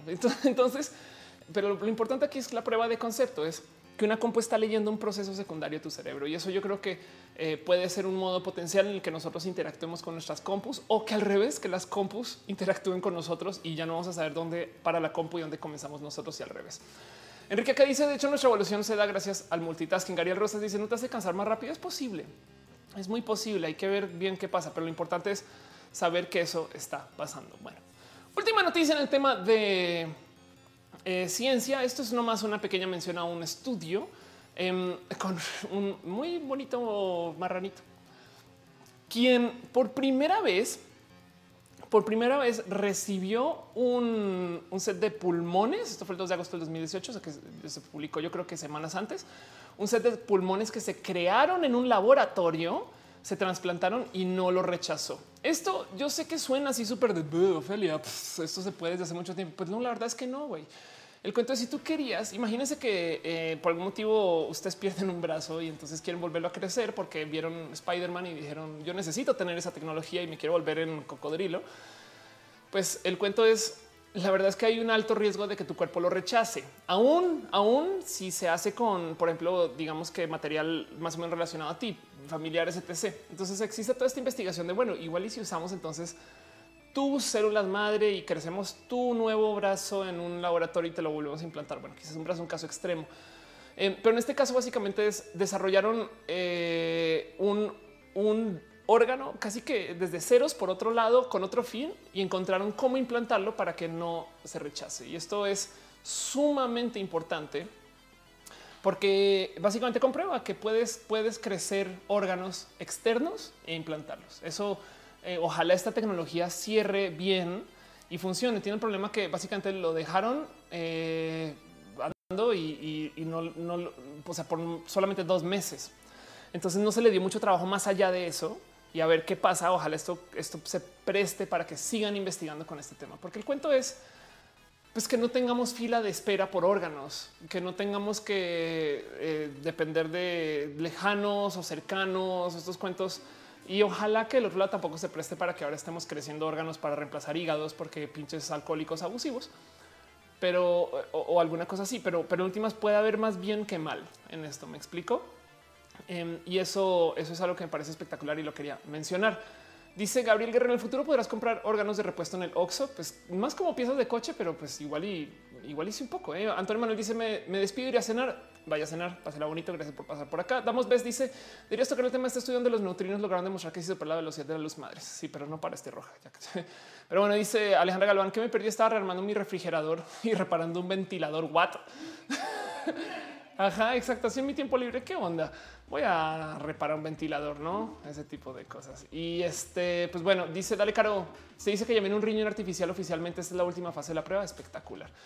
Eh, y dice Rocío Moreno, no creo que esto sea tan económico como cuando se ofrezca al público, por supuesto. Eh, Ariel Rosas dice, deberían hacer unos ojos corregidos para quienes usamos lentes. Lo dirás de broma, pero lo más probable es que eso de algún modo se pueda trabajar. Me explico. Si ya tienes la genética, si ya sabes cómo hacerlo y sobre todo si ya tienes el dinero, o sea, lo que llegará después va a ser el cómo bajar esto de precio. Pero el cuento de que ya podemos crecer órganos de por sí también abre la puerta a una cantidad de cosas muy bonitas donde ya estábamos supuestamente amarrados a eh, esta mentalidad de no, es que si quieres órganos de, reemplazo necesitas a otro ser humano, no? Entonces hay ciencia ficción de eso y no en este caso es güey, podemos crecer solo el órgano y tómalo y despierta un chingo de dudas. Digo, ya existe la ciencia para trasplantar órganos hechos con tu genética Em, a base de, lo que pues técnicamente pueden ser reconstrucciones, ¿no? Y entonces está este cuento de estas mujeres, una de las cuales es mexicana, que se reimplantó literal, eh, creo que es que lo, publican como su vagina. Em, pero sus genitales eh, y, fueron crecidos en laboratorio. Entonces no sé exactamente qué fue lo que hicieron, pero en este caso es eh, como lo tengo entendido, este estudio es vamos a hacer una pieza desde alguien que no tenga nada que ver contigo, no literal. Si es vamos a crecer un repuesto. Y eso me parece wow. José Aguilar dice cuál sería el máximo de órganos a reimplantar. Pues te lo juro que alguien va a poner eso a la prueba. güey. Y hay una cantidad de dilemas filosóficos con eso, no? El, más básico y evidente. Entonces, si tú tomas un coche y le cambias la fascia y luego el mismo coche le cambias las piezas de metal externas y luego le cambias el motor y luego le cambias las sillas y sigues con este proceso hasta que ya, le hayas cambiado absolutamente todo al coche. La pregunta es si el coche nuevo sigue siendo el coche viejo y, pues ya cambiaste todo, ¿no? Entonces, pues lo mismo con el cuento de los seres humanos, aunque bueno, pues evidentemente eh, yo creo que en ese entonces podríamos hasta considerar de, un, de modos muy, entre comillas, reductivo que el ser humano es lo que está en su cerebro y eso también estará por ver, pero eso es ultra futuro. Ariel Rosas dice a mayor demanda yo creo bajarán luego de precio con los futuros avances, aunque no creo que sea lo más barato del mundo como las vaginoplastías o alguna cirugía trasplante actual. Exacto. Guillermo Mendita dice Repo Man. Anda, Manuel García dice como la barca de Teseo. Exacto. Edgar Chávez dice estoy ilusionado con los órganos de repuesto desde que el explicador mencionó hace muchos años que se intentaba cultivar dientes de repuesto. Exacto. Y se sigue trabajando en eso. Se sigue trabajando en eso. Entonces eso me parece espectacular. Em, dice en Itetsuna, espero pronto sea una realidad, ya que en algún momento necesitaré un par de córneas. Yo creo que todos tenemos algo ya roto y dañado que dices, güey, eventualmente, no? Yo sí, ya, sí, sí, la neta, sí. Y miren, es un tema de qué miedo, güey, pensar que te puedes, no sé, güey, o sea, cosas extremas de literal ciencia ficción, pero reemplazar tu rostro, cosas así, no, pues bueno, en fin. La dibujante dice igual cada 10 años nuestro cuerpo es totalmente nuevo, no tenemos el cuerpo con el que nacimos, de acuerdo. Guillermo Mendita dice Ghost in the Shell. Y sí, entonces, pues eso pasó, eso pasó. Este y básicamente, de nuevo, la noticia es tuvimos un implante que no fue rechazado. Esto es big news porque tenemos eh, un pobre marranito que vivió dos meses, dos meses Em, con pulmones que se crecieron en un laboratorio. Y recuerden que esto implica que no, no está tan lejano de lo que puede ser el caso para un humano. O sea, si, si hay alguna persona ultra mega millonaria por ahí en el mundo que está teniendo problemas de pulmones ahora, no duden que algún doctor les habrá dicho, pues tenemos una solución muy tipo Iron Man solo para ti. Eh, y quién quita, no? Pero bueno, eso ya es ciencia ficción, eso ya deja de ser un poquito la realidad. Quién quita que se haya pasado, pero bueno, Ariel Rosa dice el transhumanismo es inevitable. Yo creo que ya pasó. El mero hecho que estemos acá usando tanta tecnología para comunicarnos ya, ya es una muestra de transhumanismo. Pero bueno, Oscar Azuna dice: Yo quiero convertirme, quiero convertirme en un gran criminal y después cambiarme de cara con el policía que me esté persiguiendo. Ándale, exacto. Con mis rodillas. Nunca me dice Blade Runner intensifies. Dale cara dice de dientes. Se dice que de ser las madres se pueden hacer semillas de dientes nuevas. Dice Montserrat eh, Morato, volviendo al dilema del alma y de la esencia humana. Álvaro Mebrac dice: Es increíble cómo inventan todo menos la cura del cáncer y del SIDA. Bueno, lo que pasa es que, a ver, eh, sí, de hecho, sí hay muchos rubros del cáncer que han sido, y bien podrías decir que, mira, bien podrías decir que con esta tecnología ya curaste el cáncer de pulmón. Tiene pulmón con cáncer, va, toma uno nuevo, pulmón, no cáncer. Eh, pero, pero sí, justo el cuento es cuando dices cáncer, hay tantas cosas que se llaman cáncer que por eso es que es un poco complejo decirse curo. Pero, por ejemplo, en el caso del SIDA, eh, el, tratamiento de VIH hoy en día se maneja de modos que reducen, eh, no, no SIDA, VIH, reducen la vida siendo una persona seropositiva al tener una diabetes, ¿no? Tomas pastillas toda tu vida así, pero, pero no es más que eso, ¿no? Entonces también hay una cantidad ridícula de, mejoras con eso y yo creo que no, no, quisiera descartar que no se ha hecho nada ni, por el cáncer ni por el al revés, ha mejorado un chingo, solamente que estamos hablando de, unas bestias muy grandes dentro del mundo de la medicina. Pero bueno, Fran dice que quiere un sugar daddy este, en, patreon.com slash of course. Bueno, Retesam dice yo creo que me imprime una pierna con la tecnología de modular body. Anda, sería súper bonito. Y dice Clau H07, el problema del VIH es cómo va mutando. Exacto, sí. E, el punto es, bien podrías decir que el VIH como lo conocimos en los 80 en algún muchos casos ha sido controlado, pero pues el VIH de hoy es diferente de los 80 Eso también es una realidad. Bueno, vámonos con nuestra próxima sección, sección que se llama vida y lo LGBT para seguir progresando un poquito con los temas, ya llevando una hora y media al aire. Vamos a hablar de eh, una cantidad de cosas bonitas que pasaron con lo LGBT esta semana. ¿Cómo van? ¿Cómo van ustedes? Oye, te había preguntado, ¿no? Si usas Yelp. Ah, sí, pero no. ¿No, no usas Yelp? No. Para la gente que no ubica, Yelp es un servicio para em, ubicar, es como un listado de la ciudad, ¿no? De paso, aprovecho para hacer un poco de promoción desvergonzada. Eh, hay una competencia de Yelp, no es competencia de Yelp, hacer otra cosa, pero hay un servicio más o menos similar. Mi hermana em, es parte de esto en México que se llama Cívico, se lo recomiendo. Es una gran guía de la ciudad en México, tiene cosas muy bonitas. Pero bueno, Yelp es este tipo de servicio justo que te dice a dónde ir, qué hay, la gente deja reviews a dónde va, ¿no? Si van a un restaurante es como lo que era Foursquare en un momento que hacías check-in y decías la comida está espectacular, ¿no? Haz check-in acá y consigue descuento, estas cosas, bla, bla.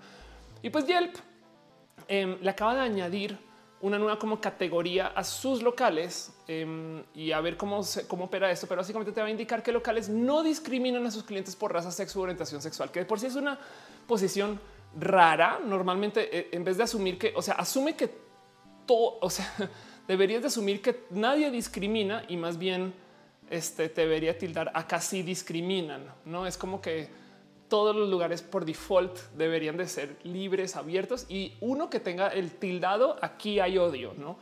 Y él lo tomó un poco al revés. Básicamente asume que todos odian Y entonces igual y acá en este, sí podemos tener esta palomilla que dice aceptamos a todos, ¿no? Y literal es abierto a todos, va a ser una etiqueta de Yelp. Em, pero supongo que es como un verificado de lugar acerca del tema de la discriminación.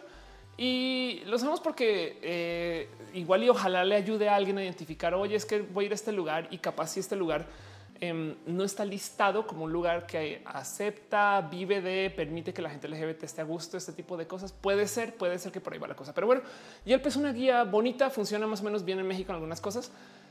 Eh, y más bien hay que ver cómo se implementa esto. Dice Dale Caro, si discriminan no tendrían que ser perseguidos de oficio. Pues también, exacto. Pero pues otra cosa es anunciarle a tus compañeros o compañeras o compañeros, güey, no caen, no vayan, no vayan, la neta. Monserrat Morato dice miedo a asumir el odio, aunque podría ayudar al consumo kosher para judíos, pues puede ser. Eh, dice Cintia Pérez que se desfasó el audio del video. Dale refresh a ver si eso ayuda. Dice Álvaro Mebarak, ¿qué pasó con Foursquare? Olviden qué momento dejó de usarlo. Sí, justo pues pasaron 10 años. Lo que pasó con Foursquare es que se rediseñaron y se volvió un, servicio que se llama Swarm, que se volvió muy, muy pinches malo y Foursquare comenzó a vender otro tipo de acceso a servicios a su plataforma. Entonces, una base de datos espectacular que hicimos todos que ahora no la usan bien. Y, como que de cierto modo se volvió una cantidad de servicios competencia. Yelp llegó y le dio una madre a Foursquare en Estados Unidos. Em, y pues esto, la neta, no sé, como que Foursquare pasó como a segundo plano, porque antes era un juego bonito donde tú llegas a hacer check-in y el alcalde de los lugares y ya como que la gente se olvidó de Foursquare del total. Yo uso Swarm a veces, pero ya no es lo mismo, ya no es lo mismo. Em, pero bueno, dice Saúl Castro, ¿de qué llegué? Me perdí tarde. ¿De qué? ¿De qué? ¿De qué me perdí? Llegué tarde, ¿no? ¿De qué llegué? Eh, pues estamos hablando de Yelp y estas cosas. Monserrat Morato dice, no sé cómo explicarlo, pero no puedes obligar a otro a dar acceso a su sitio. Em, la verdad es que sí, depende de... Eh, eh, hay una cantidad, más bien el tema es, si tú obligas a alguien a, que te den tratamiento equitativo, la verdad es que capaz si lo hacen con mal gusto, ¿no? Pero tampoco puedes legalizar que la gente diga, pues aquí mexicanos no. Entonces, más bien es un tema de literal derechos, derecho civil y es un tema de casi que de uso de ciudad y sobre todo son espacios públicos ni hablar ese tipo de cosas, no? Porque mm, eh, si, tú fomentas que los lugares discriminen, también vas a estar lidiando mucho a nivel, o sea, le vas a poner peso a otros sectores de, uso público de la ciudad, güey. Y estoy hablando de a nivel policías, hospitales, eh, cosas relacionadas con el maltrato. No e, es un, es un.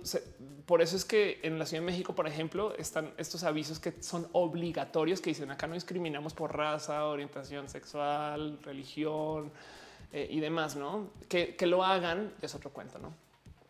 Pero bueno, y sale caro, dependiendo de la legislación, si hay discriminación para contra la ley luego de ser perseguido por la ley. Exacto.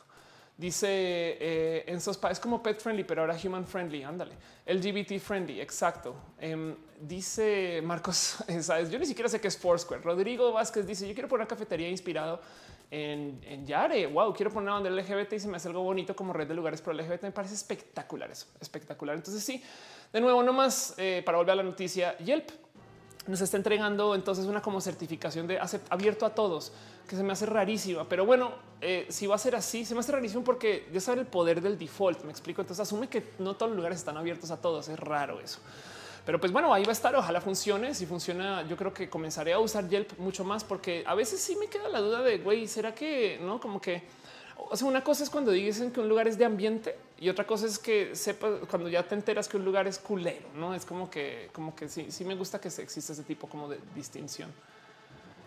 Pero bueno, vámonos con nuestra próxima noticia del tema de lo LGBT. Esa es una noticia que me rebasó que existiera del total. Gente, si alguno de ustedes es de Veracruz, díganme qué pedo, güey.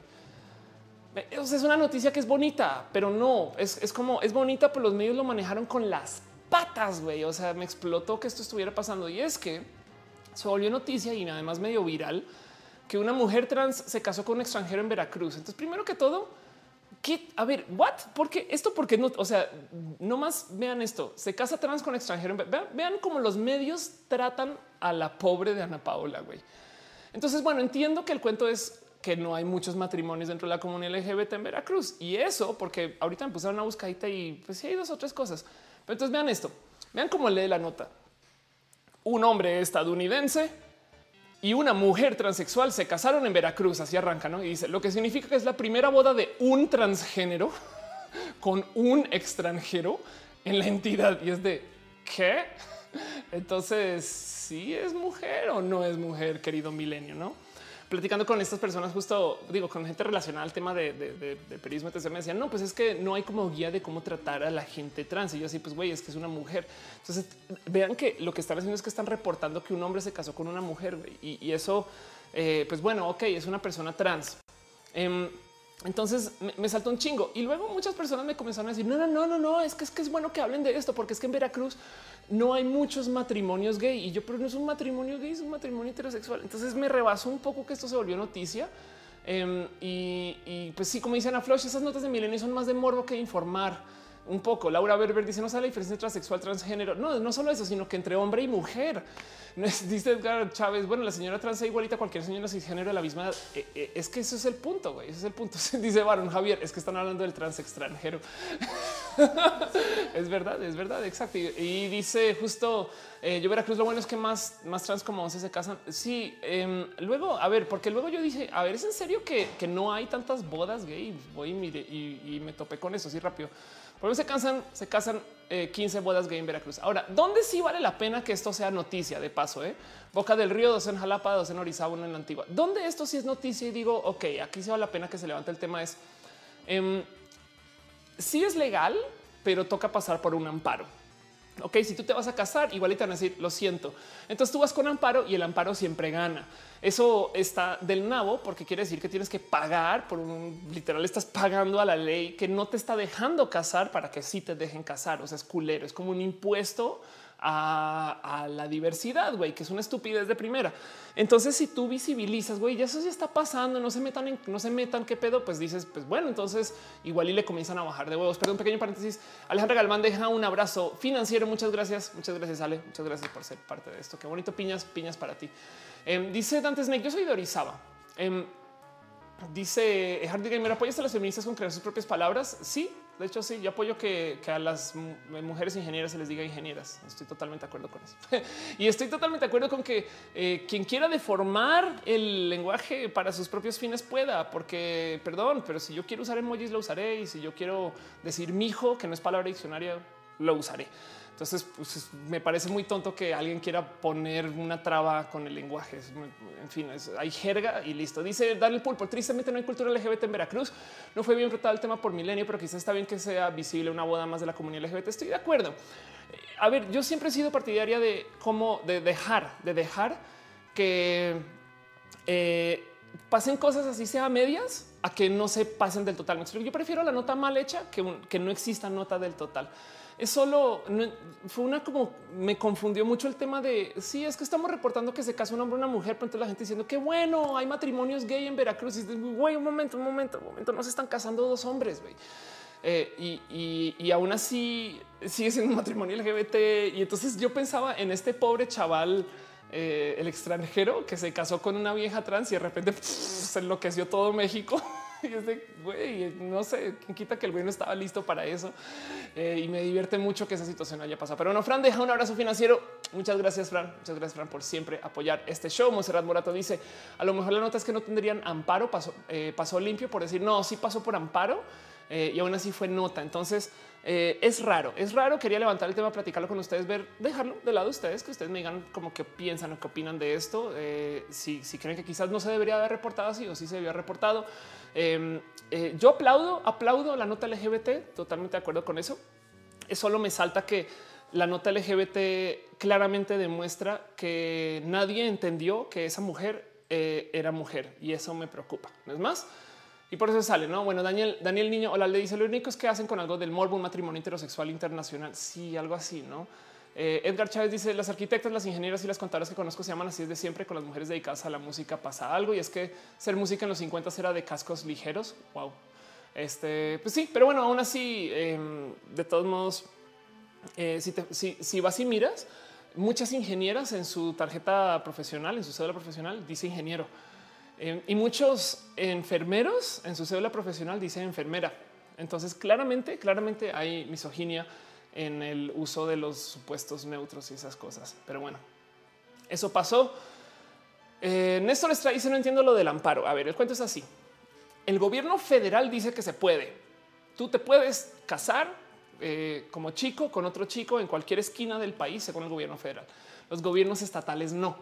Ellos, ellos van a decir que no se puede porque usos y costumbres, porque religión, porque X o Y, porque me vale madres o lo que sea. ¿no? Entonces, em, el cuento es si tú estás viviendo en, no sé, Poza Rica y te quieres casar en un matrimonio gay, hombre con mujer con mujer, em, y, vas eh, eh, como registro civil casi casi y no te, no te lo van a permitir en una cantidad de lugares. Pero si pasas por un amparo, o sea que un juez literal tenga que abrir el libro y decir, ah, mira, el gobierno federal dice que sí, entonces ahí sí te dejan.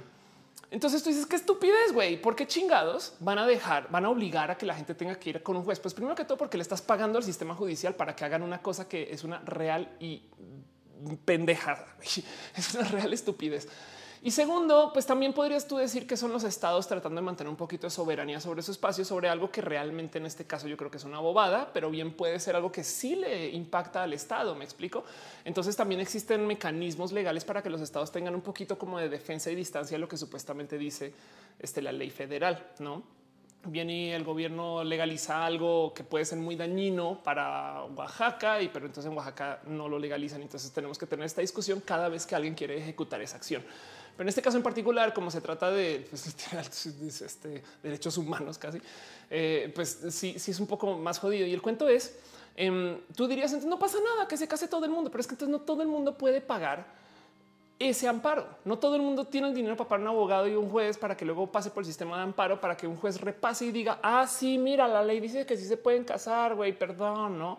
Y entonces arrastran sus patas, entonces tampoco tienen el tiempo, ¿no? De repente se demoran seis meses, un año en ir y hacer eso y estás malgastando tu tiempo y tu dinero. Entonces, lo que está creando es un, de facto impuesto a la diversidad. ¿Hace sentido? Eh, lo, que está creando es que eh, de cierto modo, si tú eres una persona LGBT, tienes que pagar más por serlo. Y eso es, bien pinche, güey, perdón, injusto. Entonces tampoco debería de existir. Y, por eso es que me parece que está bien tener esta batalla para decir, hey, lo siento, pero es que están perdiendo la batalla. güey. Cada vez hay más matrimonios LGBT. En eso, en eso aprecio mucho la nota de Milenio, ese sentido. Pero así las cosas. Dice eh, Hawk Furtado, eh, me molestan los periodistas tendenciosos que buscan la nota en tono burlón y alarmista para vender morbo machista. El machismo mata más mujeres que la guerra del narco. Wow. Dice JFB impuesto la diversidad. Marcos Sáenz dice, soy escritor, me gustaría que se expandiera más el lenguaje incluyente. No quiero que mi trabajo quede en medio de un fuego cruzado de lenguaje y que en el lado del pasado. ¿Cómo se conoce esposa? ¿Cómo no conoce esposa? ¿Quién no conoce Poza Rica? A ver, o sea, bueno, cuando es que mi papá trabaja en petróleos, entonces eso solito debería explicarlo. Acerca del tema del lenguaje, el lenguaje siempre cambia. güey. Ahorita hay una campaña de la Rus que está celebrando los mexicanismos, como ahí sí, como mi hijo. Em, y eh, ¿te acuerdas de otra palabra esta de la luz? Chido, exacto. Sí, estas palabras que no son de diccionario, pero que decimos, güey, ahora son las palabras que nos describen, güey. Em, y no están para nada en el diccionario. Y pues ahí vamos, no es, como decir no marchanta. Güey, estoy casi seguro que no, no existe, pero entonces esas sí las celebramos. Pero las que tienen que ver con incluir mujeres a las cosas, no, no, no, uy, no, eso a mí que no me cambie mi, español, no Uf, es perfecto. Es de no mames, güey, porque de nuevo, el ejemplo más claro es el español no tiene emojis, güey, y ahí estamos. Pero bueno, en fin, Adrián Romero dice el gran problema un estado que no tiene matrimonio igualitario legal, eh, aunque te caes eh, por amparo, casi ningún lugar lo ve como válido y se lo pasan por donde quieren. Eso también es una realidad. Entonces la batalla sigue, la batalla del tema del matrimonio sigue. Hay mucha gente LGBT que está cansada que este sea el tema central. Es de güey, tenemos más pedos que solamente si la gente se está casando y aún así parecería que es lo único que queremos. Lo que pasa es que es donde más brilla, porque este es el que más le cala a la gente del ámbito conservador. Un pequeño paréntesis, José Carranza trae piñas con chilito para seguir viendo el programa. Muchas gracias, muchas gracias José, ser parte de esto. Muchas, muchas, muchas gracias. Eh, Monserrat Morato dice no es una forma de seguir cobrando lo loco más impuestos por aquello que el dinero rosa fluye más abundante, duda sincera. Sí, es eh, el que el que tú prohíbas lo LGBT cerrarle la puerta a una cantidad de actividad económica que es hasta tonto. güey. Es, es, la neta. Es, en fin, está muy atado en el permitir la diversidad con el mayor desarrollo económico en donde sea país que lo veas. Así ha sido. Mientras más permite la diversidad, más actividad económica hay. Pero pues la gente es pendeja. güey. De hecho, es, es caro. O sea, tienes que pagar por la discriminación. Correr a alguien de una oficina que es perfectamente capaz de hacer su trabajo eh, implica pagar uno para buscar otra persona, dos para liquidar al corrido si es que lo liquidas, tres para capacitar a la persona nueva y en el tiempo mientras pasa todo eso pagas porque hay alguien que no está trabajando. Son cuatro, cuatro centros de costo que se tienes que pagar solamente porque no te gustó que Juan tuviera novio. güey. Y es perfecta. Juan es perfectamente capaz de hacer su trabajo. Me explico. Es un costo. Entonces son cuatro eh, cost drivers, son, son, cuatro puntos que generan costo para las empresas em, que son completamente injustificados.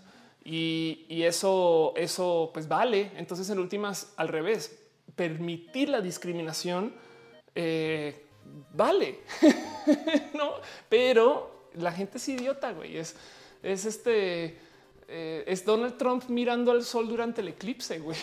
No están bien pendejos. En fin, pero bueno, Saúl Castrita dice todas las personas somos iguales chingados porque tanto borlote. Ana Flux dice hay muchas dudas acerca de este matrimonio real, puesto que ambos presentan, eh, somos de una transgénero, por así decirlo. Es incluso extraño que la chica sea en apariencia la primera morena. Hoy, ok. Em, en fin, como sea, me gusta que la nota esté, pero me salta un poco la naturaleza de la nota. Es un qué está pasando aquí, güey. Pero bueno, eso lo quería comentar, lo quería comentar con ustedes y dejar de lado ustedes eh, un poquito el les parece, no les parece, les gusta, no les gusta ese tipo de cosas. Eh, y así, así la vida. Pero bueno, en fin, em, me gustaría pasar a otro tema de cosas que pasaron a esto de lo LGBT. Esto eh, tiene que ver un poquito con Cristian Galarza, de hecho, mi amigo Crisis. La crisis, que por si no conocen en Twitter, aquí está, piensen lo que piensen desde su cuenta de Twitter. Es una persona que hace una cantidad de temas muy de, de trabajo muy bonito en el periodismo de lo LGBT. Hoy Cristian estuvo enredado en este evento de la CONAPRED, estoy casi seguro que fue CONAPRED, bueno, eh, donde se entregó la estadística en ADIS 2017, que se analizó la discriminación que enfrenta cada grupo de personas dependiendo de su tonalidad de piel. Y Cristian estuvo entonces eh, levantando un buen de estadísticas. Entonces las quería compartir nomás. Distribución poblacional por tonalidad de piel. Pueden ver como claramente lo que ha de ser más evidente. Eh, es que eh, la distribución poblacional de México no es de una test que se considere como blanca. Lo digo porque hay muchas personas que insisten que pues México no es así y eso me parece hasta raro de ver. ¿no? Em, esto, esto, esto fue un dato así muy rápido. Lo estuvo tuiteando todo Cristian. Es una pasadita por su cuenta de Twitter, pero por ejemplo, esto es em, ciertos mensajes discriminatorios que se analizaron en esta encuesta. Eh, y ahí dice porcentaje de la población de 18 años y más que está de acuerdo con distintas frases. Y estas son las frases. O sea, piensen esto: el 63 de los hombres em, está de acuerdo con esta frase. La mayoría de las y los jóvenes son irresponsables. Ya asumen el 63% de la gente encuestada, asume que, sobre todo hombres, perdón, los hombres, 63% de los hombres asumen que los jóvenes son irresponsables. Ok, próximo. Em, mientras más religiones se permitan en el país, habrá más conflictos sociales. Próximo, los pobres se esfuerzan poco por salir de su pobreza. 42% de, la gente, eh, bueno, hombres dicen eso, mujeres no tanto. Próximo, em, convivir con personas con SIDA VIH siempre es un riesgo. Eh, próximo, la pobreza de las personas indígenas se debe a su cultura. Próximo, las personas con discapacidad son de poca ayuda en el trabajo. Wow, qué locura. Y sigue siendo un, un porcentaje alto, me explico. Y luego, cuando hay desempleo, debe negarse el trabajo a personas extranjeras. Las mujeres deben de ayudar en los quehaceres del hogar más que los hombres. 23% de los hombres encuestados dicen que sí. Y la última es algunas mujeres que son violadas es porque provocan a los hombres. Y entonces todavía un 18% dice que sí. Entonces es, como alarmante un poquito que eso exista como que tan así. Em, pero, pero me saltó un chingo. ¿eh? Eh, dice Edgar Chávez, lo de las religiones es cierto. Eh, dice Jessica, dicen a la Laura Berber dice esa nota fue muy criticada también la comunidad LGBT. Decían que si su vestido estaba vomita. Wow, qué? ¿Qué pedo, güey? Qué triste. Bueno, en fin, pues eso. Creo que ahora me siento mal por, levantar el tema. Pero bueno, la, otra cosa que estaba levantando Cristian eh, acerca que está, dice los grupos LGBT somos los grupos más discriminados. Está en la presentación de Nadis de Conapred e INEGI Informa. Ok, le follow INEGI de paso. Y aquí está percepciones sobre respeto a los derechos porcentual de población de 18 años. ¿Qué opina que en el país se respetan poco o nada los derechos de distintos grupos de población? El 72% de la gente opina que no se respetan los derechos trans, luego 66 personas gays o lesbianas, luego 65 personas indígenas. O sea, se asume o se entiende o se, o se reporta que se discrimina más a la gente trans que a la gente gay y luego que se discrimina más a la gente gay que a la gente indígena. Eh, y luego que se discrimina más a la gente indígena que a las trabajadoras del hogar y luego eh, que se discrimina más a las trabajadoras del hogar que las personas con discapacidad y por último personas mayores. Entonces el escalafón de las Olimpiadas del sufrimiento va en este orden. Trans, gay, indígena, trabajadoras del hogar, personas con discapacidad y personas mayores. Y hasta me está, es una locura como lo ponen trabajadoras del hogar remuneradas. Eh, que para aquellos que defienden el lenguaje incluyente y demás, ojo que no dice trabajadores, ¿eh? solo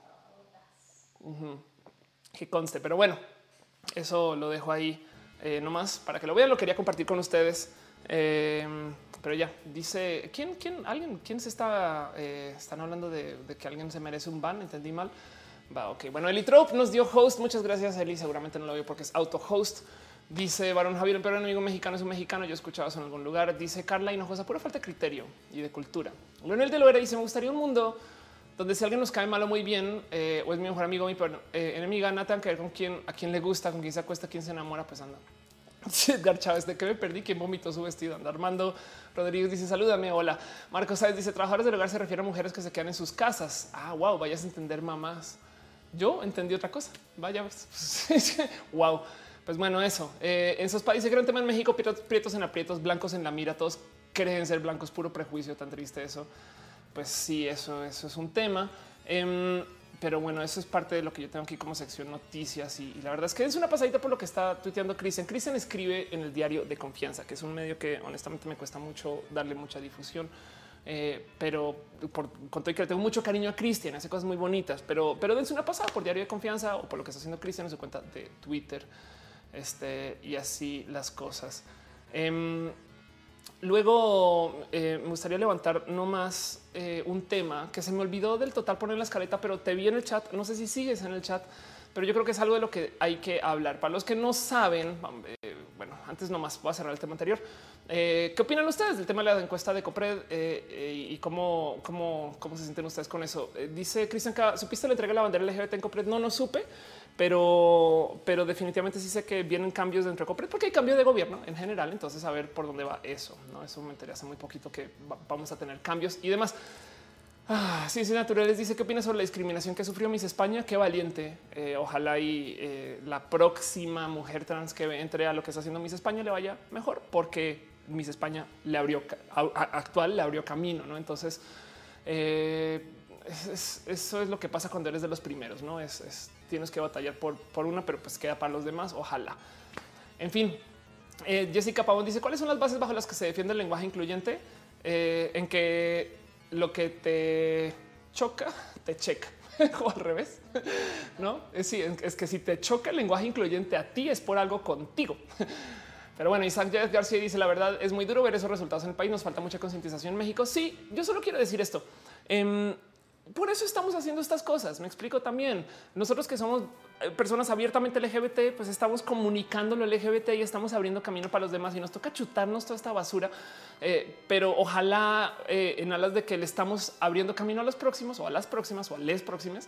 Y eso yo creo que lo hace más bonito. Ese sentido es un, es un la mitad del pedo es esto nos hablaba hace 20 años y me rebasa que no, no existiera así una gran comunidad trans de 1976, pero no existía, güey. Pero para ese chiste la mujer no votaba en los 40. güey. Entonces eh, a las mujeres les tocó comer mucha, perdón la palabra mierda en los 40, 50 eh, y yo sé que eran épocas terribles para la humanidad, pero las mujeres venían de aún más pedos, güey. Y, y ve cómo se han echado para adelante con muchas cosas y ha tomado muchos pinches años. Entonces, Em, estos cambios no son de la noche a la mañana, pero yo creo que ha sido bonito como se ha armado hasta ahora. Sentido. Dice Steven, si tengo relaciones con una persona con cáncer, ¿se transmite? Este, lo más probable es que no. eh, eh fin, igual hay que checar qué tipo de cáncer, cuándo, dónde, por qué, cómo lo obtuvo, ese tipo de cosas, cómo se desarrolló, cómo se genera, pero lo más probable es que no. Y aún así eh, aplica todas las reglas del canon del sexo seguro, porque sea o no cáncer, igual y puede ser otro tema. En fin, dice Dale Caro, las bases del cambio de lenguaje es que antes no existían palabras para denominar femeninas porque las mujeres no hacían nada. Exacto, sí, total, eso es lo que pasa. Laura Berber dice soy hetero, siempre intentaré abrir camino a las personas LGBT, se aprecia del fondo del corazón. Em, dice Sam eh, Cuatrapanse, ¿qué música acaba de pasar? No vi, eh, pero todo está en muki.io, todo está en muki.io. Dice Dale Caro, a punto necesitamos cuotas laborales de grupos vulnerables. Ándale. Em, pues bueno, me voy a ir entonces a la última nota que tengo. Creo que la última nota que tengo para temas de lo LGBT de hoy. Ah, no, tengo dos notas, tengo dos notas, pero voy a hacer un pequeño detour. Voy a, voy a ahora sí ir a lo que quería hablar. Voy a hacer un pequeño desvío para hablar acerca de alguien a quien le tengo mucho cariño con quien he estado hablando mucho últimamente, que antes eh, nos cruzamos nomás en una pequeña grabación de trabajo. Em, y es nada más y nada menos que eh, la Bisbirige 2, Alejandro Vela, arroba Velatronic, quien eh, estuvo, quien nos acompañó eh, o, estuvo en el día del cierre de eh, la exposición LGBT en el Museo de Memoria y Tolerancia y tantito, o sea, días después, no más días después, de repente resulta que fue asaltado em, tomando un taxi. Entonces contó su historia en Twitter y fue un poco rudo no, a ver, por acá está por acá el inicio de la historia. Dice: Me estoy pasando por momentos complicados. Anoche tuve que viajar a mi natal Cuernavaca, al llegar a la zona conocida como Paloma de la Paz, intenté pedir un Uber, pero demoraría demasiado, por lo que decidí abordar un taxi, ¿no? Eh, abordé, una vez abordé el conductor, tomó una ruta que no era más conveniente para dirigirme al destino. Eh, comencé a tener una conversación paranoia, le marqué a mi madre para que el conductor escuchara. Bajamos por una avenida llamada Domingo 10, luego de colgar mi llamada, el conductor cambió abruptamente la dirección eh, y luego dice, dio vuelta eh, tomando tu pista que El caso que dice fue un asalto y traía consigo su mochila con su MacBook, iPad, cámara, discos duros, ropa, otras cosas. Y eh, al no poder quitarme la duda, el taxista comenzó a golpearme en el rostro. un sujeto sacó un arma con la que me apuntó y golpeó. Em, y entonces el cuento es quedó totalmente suelto en la calle, no sabía qué hacer, una historia horrible porque dice no recordar números telefónicos de nadie, que es una realidad para muchos de nosotros. Luego 30 minutos de esperar sin respuesta policía, ambulancia, llegaron mis padres, me llevaron urgencias donde igual en urgencias tardaron tres horas en atenderme.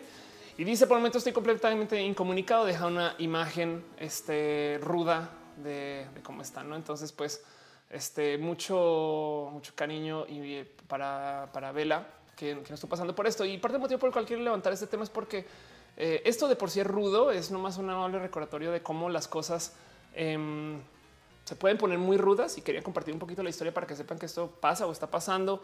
Em, me consta que Alejo ha hecho una cantidad ridícula de trabajo para ponerse donde está. Entonces es hasta rudo ver que alguien que le chambea un chingo eh, la vida este, pues, lo enfrente con estas cosas. No, Enzo Spa deja un abrazo financiero.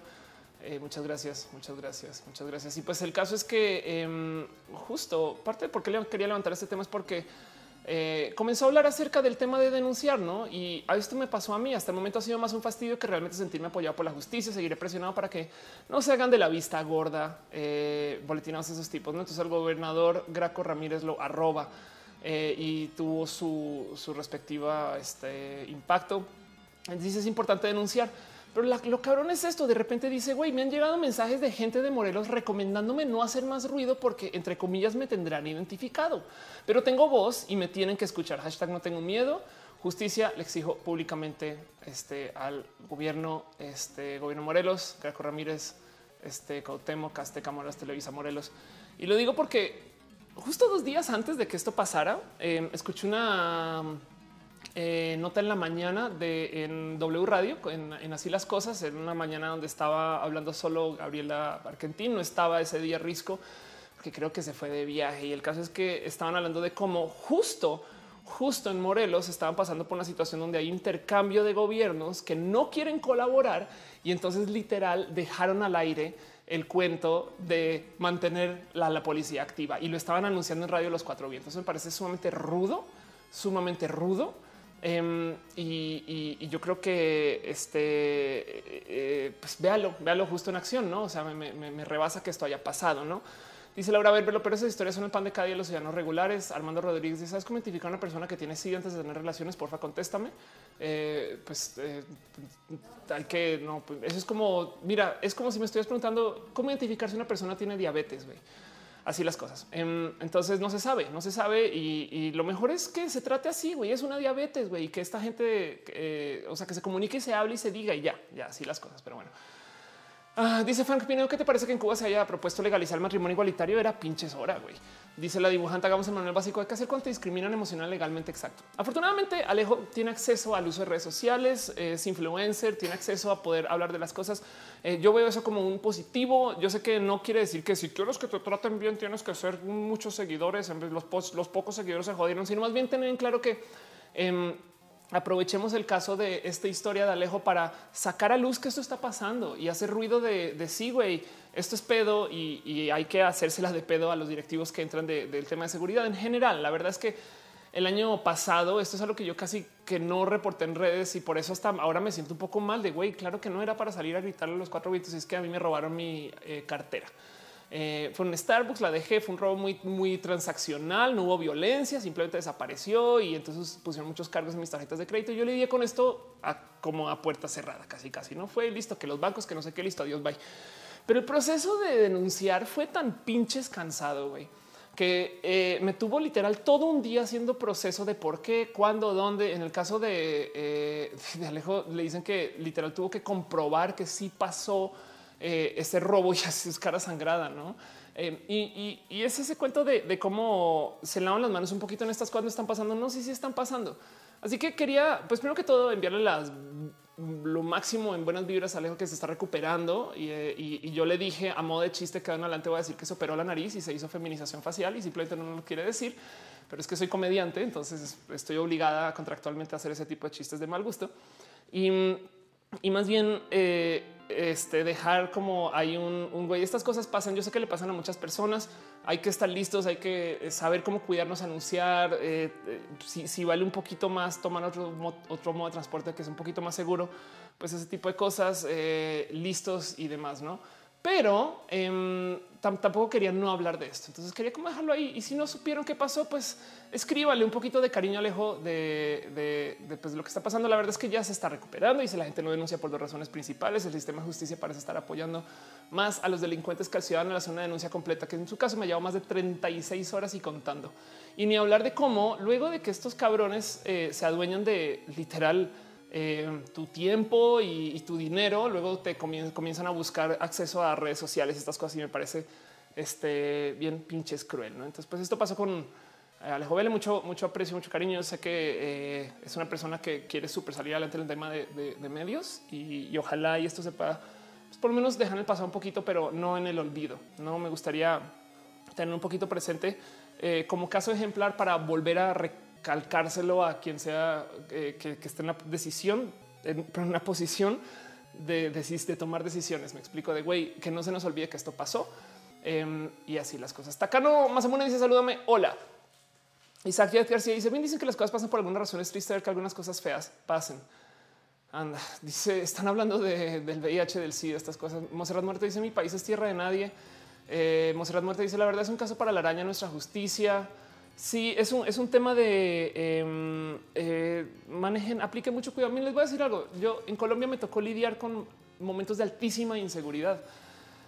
Y aún así yo aún hoy me siento más seguro en México que como yo me sentía cuando vivía en Colombia, dejando de lado que cuando vivía en Colombia tenía 17 años. Entonces, en últimas tenía un poquito más como de inocencia hacia lo que es la violencia y hoy en día eh, soy una persona un poco más como Em, desconectada de mis responsabilidades en una cantidad de cosas a, comparación de cómo era en ese entonces. Me explico como que yo en día a veces dejo pasar temas que pueden ser eh, que, al hacerlo, entonces ahora atenten contra mi seguridad y eso es irresponsable a mi lado. Pero el cuento es, em, eh, me acuerdo que en Colombia en ese entonces se vivía la época de las bombas. O sea, tú hablabas de qué centro comercial te explotaron la semana pasada o antepasada y, y lo procesabas como hasta con normalidad a veces. Eh, y tengo a muchos, pero muchos amigos secuestrados y a varios asesinados. Y esto es eh, desde la capital de la ciudad. Eh, y como lo vivía en ese entonces, esto fue entrando hacia los finales de los noventas. México tiene una cantidad de temas y, la verdad es, es, absurdo ver cómo la gente, la neta, se hace tanto daño por mantener una violencia y abusar de un sistema, porque la neta es, es que hay algo que se va a tener, va a tener que cambiar, va a tener que, es un hecho. Em, pero también hay mucho en el tema como de eh, conciencia de seguridad o inseguridad. En Colombia, por ejemplo, casi que nadie suelta su bolso. ¿no? Y, eso acá se maneja muy diferente. Fran deja un pequeño abrazo financiero. Muchas gracias. Muchas gracias, Fran, por ser parte de eso. Em, muchas gracias por apoyar. Eh, y entonces volviendo al tema colombiano, luego se volvió quizás demasiado paranoico. Por ejemplo, en Bogotá ahora de repente todo el mundo es extremadamente dañino para todo y, eso puede ser un poco rudo, pero pues el caso es eh, anden con cuidado, banda. Eh, es, todo lo que les, quiero decir. Repórtense mucho, hablen con sus amigos, amigas, tengan acceso a apps para reportar.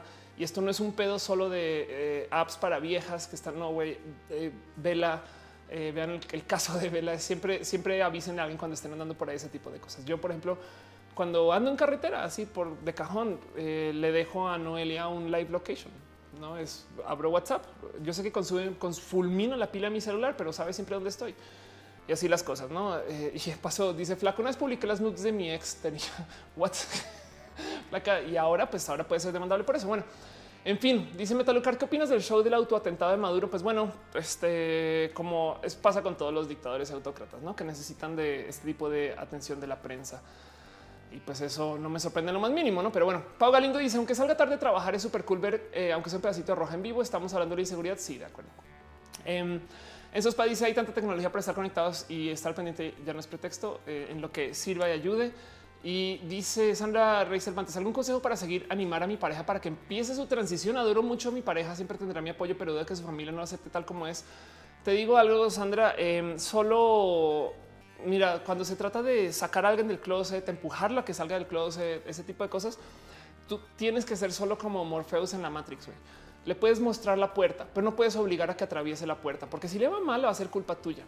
Entonces tú tienes que dejarle pavimentarle el camino, casi casi decirle, güey, yo te acepto, ver pelis LGBT con él o ella, hablar del tema trans, tener amigos y amigas trans y, dejar que dé el paso, porque igual no sabes bien si quiere o no quiere transicionar per Entonces tener eso un poquito presente puede ser eh, algo bonito. Y entonces en eso, em, si no va a transicionar, no va a transicionar, puedes, llevar al caballo al pozo, pero no puedes obligarlo a tomar.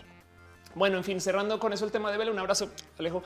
Este y de paso también eh, gracias por estar a veces en este show. Mucho se, aprecia mucho, pero también espero que mejores y que te vaya muy bien con tu este, cirugía de feminización facial que, yo desearía tener, pero, pero ahora la tienes tú. Entonces pinche vida, güey. Pero bueno, vámonos a nuestra última noticia el día de hoy. Es un noticio. No, no, no, no, no, no, no. Ay, no manches. Guillermo Bendita deja un mega abrazote. Muchas gracias. Muchas gracias. Gracias por apoyar. Ay, pero bueno, Daniel Pulpo dice el próximo mes andaré en una convención en Cuernavaca. El año pasado justo tuvimos un mini episodio en Cuernavaca que unas personas nos siguieron en la noche allá. No pasó nada. Mucho cuidado. Aplica cuidado y cautela.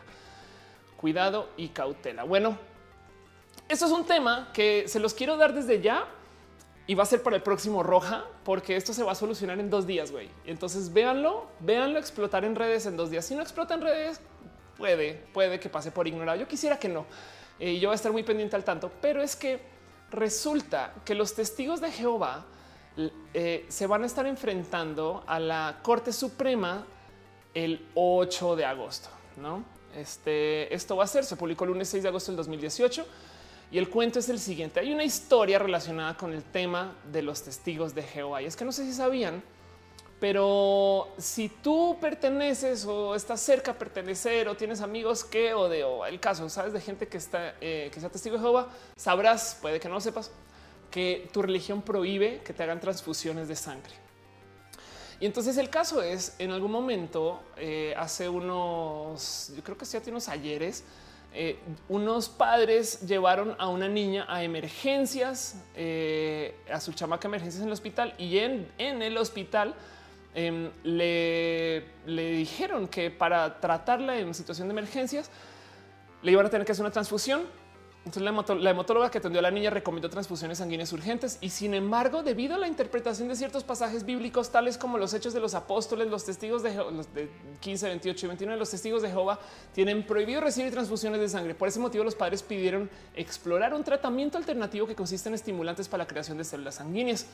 Uno de los médicos contactó a la Procuraduría de Protección Auxiliar de Niñas, Niños y Adolescentes del Estado, lo cual intentó convencer a los padres de aceptar el tratamiento propuesto por el hospital.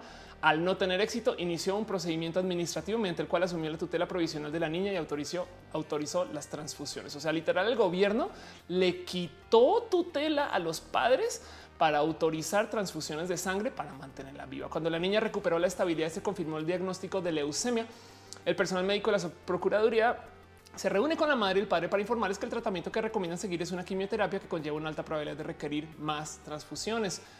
Y entonces los padres piden una segunda opinión. Entonces el caso es que esto se volvió una batalla legal, una batalla legal muy ruda por ver si eh, los padres pueden mantener em, casi casi que la libertad religiosa para que no se le dé tratamiento a su niña de este modo. Entonces, es bien rudo porque es ellos están argumentando que de hecho se están aplicando las leyes y reglas de una mayoría para que ellos no puedan ejercer su religión. O sea, son religiosos quienes ahora resulta que están argumentando que son minoría, no? Pero bueno, en este caso son testigos de Jehová, que no son exactamente católicos, apostólicos y romanos.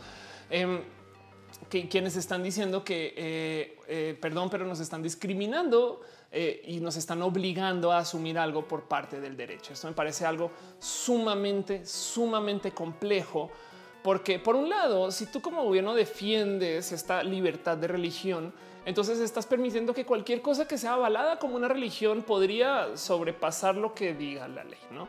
Y del otro lado tienes una cantidad de presión por parte de padres para obligar a que su niña reciba un tratamiento que es oficialmente inferior para poderse curar de su leucemia.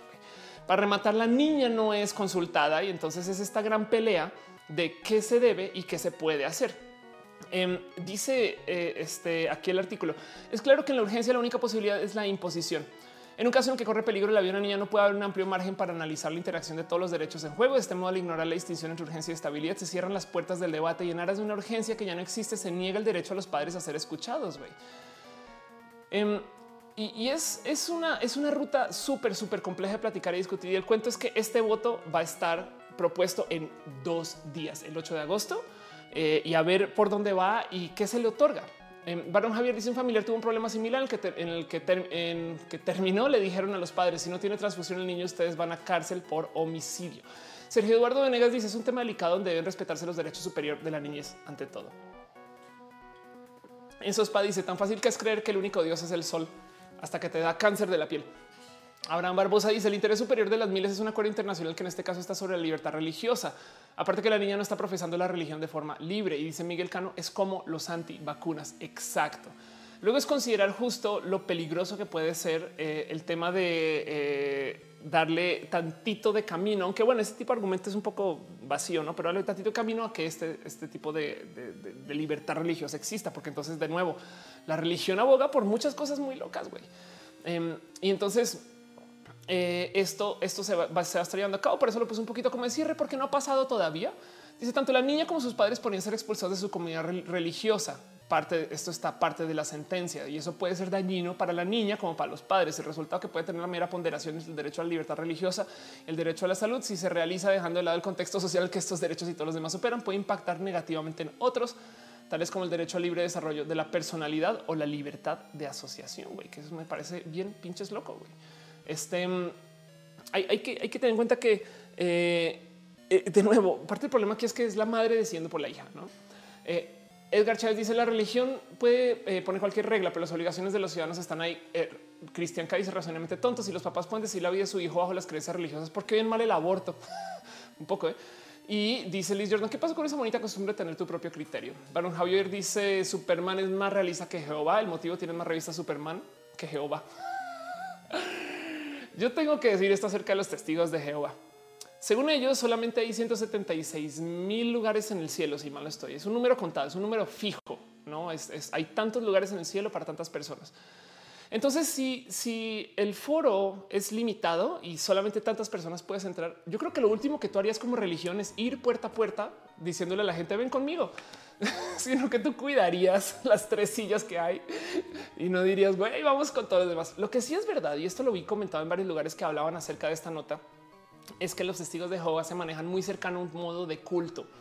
Entonces, de hecho, hay hasta como comités de ajuste cuando hacen este tipo de cosas como tipo social, que el por qué eso se volvió un proceso legal no tiene que ver necesariamente con la capacidad económica de la mamá, sino que más bien la, supongo que iglesia de los testigos de Jehová le está diciendo a la mamá, güey, es que si tú no haces esto, eh, te supongo que un equivalente a excomulgar, bueno, te expulsamos. Em, y por consecuencia vas a perder acceso a tantas otras cosas. Y, es posible que sea aquí, eh, o sea, que del lado de este sistema de procesamiento de los testigos de Jehová es que estén ellos enfrentando lo que podría ser costos legales de ese tipo de acción. No, básicamente es los testigos de Jehová como, como religión. Esto todo es, todo es especulación, no? Pero que ellos están usando el caso de esta mamá para hacer un gran caso mediático y legal para otorgar permiso para que ellos puedan hacer cosas de testigos de Jehová con libertad, no para defender su derecho este, a la religión, si lo quieren ver así. Danny Troll dice antes los testigos pasaban casa ocho días por donde vivo, ahora de pasar los extraño. Eh, dice en estos pateos vamos a dar una advice, quedas excomulgada. Edgar Chávez dice a ah, Ciencias Naturales pidió el enlace a la noticia. Te lo voy a poner aquí en el chat. Lo voy a poner en el chat de ambos lados para que no quede en el olvido. Em, y pues sí, el cuento de los testigos de Jehová es, raro, no es, bueno. Pablo dice: según el artículo 24 de la Constitución, existe libertad hasta o mientras no constituya delito o falta. En este caso, si afectan a la niña por ser la salud o la vida de un bien superior. Aisha Curi dice una amiga, mi abuela se volvió cristiana después de que le dijeron los testigos que no podía quitarse los senos cancerosos. Wow. Claudia Martínez dice ya no me tocó lugar, me jodí. Arturo Zamora dice salúdame. Hola. Edgar Chávez dice libre desarrollo la personalidad de los padres negándose a que su hija reciba tratamiento impide ese desarrollo. Qué, qué, qué, qué rudo, qué rudo este eh, qué ruda decisión, me explico. Y bueno, pues por eso existe una Suprema Corte, quienes eh, además tendrán sus, cargas eh, para apoyar una y otras no. Y esto puede volverse muy político muy rápido. Y además estamos pasando por un gobierno interino que además va a tener, en fin, este va, a ser complejo y quiero ver por dónde acaba. Ojalá se vuelva mediático. Voy a tener el ojo muy puesto. Ojalá no. Bueno, igual ojalá se demore y estas cosas no se solucionen. o, bueno, igual y sí se solucionen para bien. No sé, en fin. Pero, pero el punto es eh, esto va a pasar y por eso lo tengo aquí nomás para cerrar último tema. Último tema. Dice Susana son 144 mil lugares. Eso.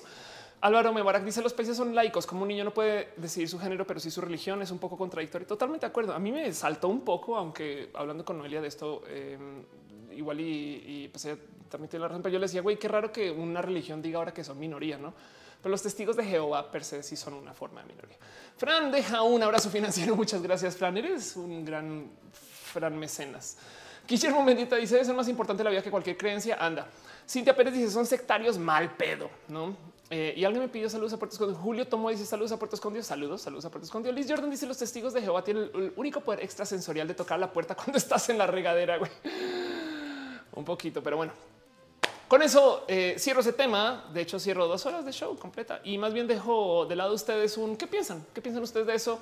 Em, ¿Cómo se sienten ustedes con, justo ese, ese eh, no sé, cómo lo ven? ¿Qué piensan ustedes acerca del tema de la libertad de religión? Y si en últimas, igual y esto le puede impactar una minoría como lo podría ser alguien de lo LGBT eh, por el cómo se lleva este como kung fu legal de que ahora entonces las minorías están obligadas a hacer lo que la, mayoría impone. Me explico, es como que eso no sé, depende de cómo se, se desenvuelva esto, el eh, cómo vaya a dar. En fin, Barón Javier dice: No manchen el cielo, los testigos de Jehová está tan lleno como el estadio Azteca. Eh, Rekai Shikana dice: Tengo un amigo dos amigas que a causa de sus padres eran testigos. Ahora que son más adultos, han abandonado la religión de sus padres. La Biblia dice cosas bien raras. Según no deberían entrar personas con diversidad funcional a la iglesia. Wow. Monserrat Morato dice que se tienen que ir a descansar. Ve, descansa, es hora. Y dice Isaac García, pues con eso te das cuenta que es más importante para sus padres, su hija, su religión. Estoy totalmente de acuerdo, totalmente de acuerdo. Pero bueno, en fin, dice Uriel Torres, ¿para qué nací si hace siglos ya no hay lugar en el cielo? Bueno, banda, con eso vamos a nuestra última sección, la sección que yo llamo de puro corazón. Pregúntele a Ofelia, porque, porque aquí estoy. Aviéntenme sus mejores preguntas. Díganme ustedes qué piensan que tienen en su corazoncito, qué quieren saber de mí. Y pues para todo lo demás, por eso, para eso hago este show, para eso hago este show. Mago Suárez dice buenas noches. Yo no entiendo de religión, por eso no profeso ninguna. Soy atea, gracias a Dios y a Rius. Yo también. De hecho, me es muy común toparme con gente que me dice estudié religión y por eso soy atea. Güey. Otsotaro dice llega un rojo en vivo después de consumir recalentados como desde hace 30 programas. Que bueno, llegas al mero final, pero bueno, estamos en, haciéndole preguntas. Pero bueno, Álvaro Mebarak dice tu tatuaje del dedo índice es nuevo. Este no, eh, mi tatuaje del dedo índice Em, no más para los que se están preguntando qué onda es esto. Em, esto es un mostacho. Y lo que pasa es que ese tatuaje me lo hizo Eri D en Bogotá. Eh, ella tiene también un mostacho, pero yo le dije en su momento es que necesito un mostacho porque a veces, de vez en cuando, pues, el aeropuerto, cuando va a comprar alguna farmacia, se me dicen, pero perdón, su identificación dice que usted es un señor, un señor Mauricio. Y yo, sí, por supuesto. Hola, soy Mauricio placer en conocerte. Ay, ay, ay, ay, ay. Así habla Mauricio, por supuesto. Era parte de su lenguaje de vez en cuando decir esas cosas. Entonces ese es mi tatuaje. No es nuevo. Eh, lo que pasa es que como está en el dedo, lo tengo que retocar cada nada, güey. Entonces cada literal, cada que me va a tatuar por algo, em, les digo, bueno, me lo vuelves a retocar, por favor. Y, luego dura un mes y se acabó. En fin. Dante Snake dice, ¿sufres mucho acoso, racismo en el día a día? La verdad es que no. Em, eh, pero a veces cuando lo sufro, lo siento. Ahí, tengo mis días. a veces lo siento, a veces no. Eh, ya aprendí, ya hace mucho tiempo aprendí a caminar en la calle sin ver a nadie a los ojos. Eso me dolió en su momento porque yo era muy de ir sonriéndole a la gente.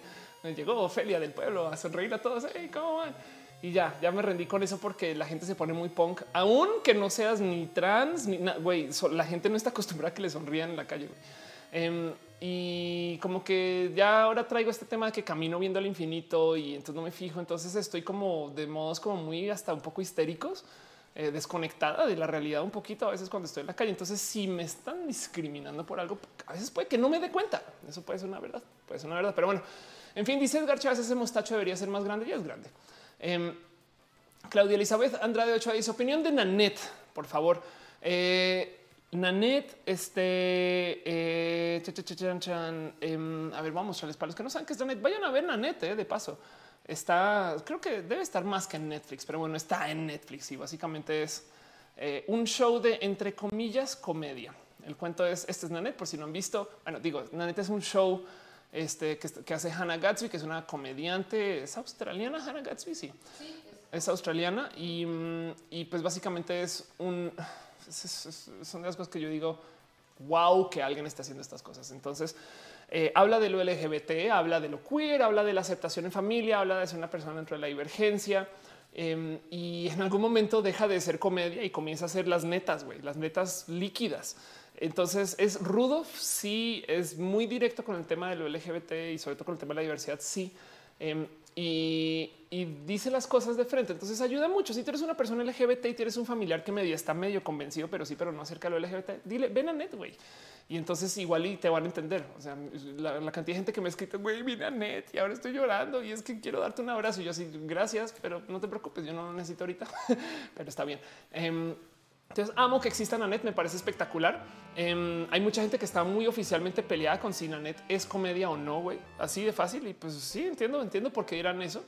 Eh, pero como sea, es una pieza de contenido que debe de existir. Yo creo que agradezco mucho que hayan publicado esto. Eh, y ojalá, eh, ojalá se le, se le dé follow up más adelante, que hagan otro Nanet o este tipo, no sé, o igual yo no. En fin, dice Cristal Dama me hizo llorar Nanet, de acuerdo. Luisa Demo dice hablan de Abelina Lesper. No, la verdad es que tampoco sé suficiente para hablar, eh, honestamente, pero bueno. dice Carla Hinojosa, ¿cómo superar una ruptura amorosa? Em, pues dale tiempo, siéntelo y, búscate algo para no estar en casa en el encierro total.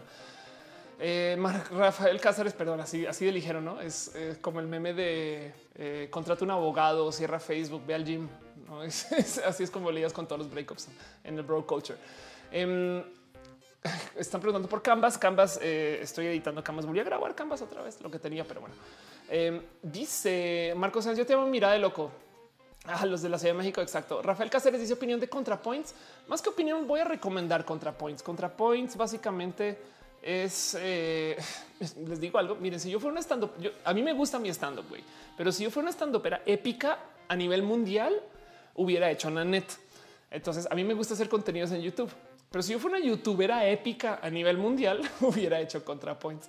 Em, sé que son comparaciones súper injustas, pero denle una mirada. ContraPoints es una, es, es una serie de estudios y análisis de lo LGBT, lo trans em, y una cantidad de, análisis acerca de el ser eh, y enfrentarse con, con este una vida desde lo queer y lo transgénero, y es espectacularmente bien hecho. O sea, eh, ContraPoints es una serie de ensayos y performances entregados muy pinches bien y además muy bien argumentados y son como unos mega shows. O sea, la neta es una, es una pasadita. Les recomiendo mucho este ContraPoints y así demás. Eh, internauta moderno dice qué opinas sobre la supuesta pelea de la bisexualidad y la pansexualidad. De hecho, tengo un video de eso. Bisexual, pansexual. Eh, un momento lo busco bisexual, pansexual, Ofelia. Así con eso lo encuentro. Em, y aquí está. Aquí hice un video entero hablando de ese tema. Pansexual, bisexual es lo mismo. Ya me confundí. Em, donde estamos viendo anuncios, eh, donde hablo justo de por qué la gente bisexual se siente atacada por la gente pansexual y por qué la gente pansexual viceversa. No es, nomás para que vean. Ya tiene un tiempito. Qué, locura. Mi pelito rojo, güey, cuando era una pelirroja. Este, y hablo de esto, em, hago definiciones de qué es cada cual y de dónde viene y, ese tipo de cosas. vean eso, Ophelia. A ver.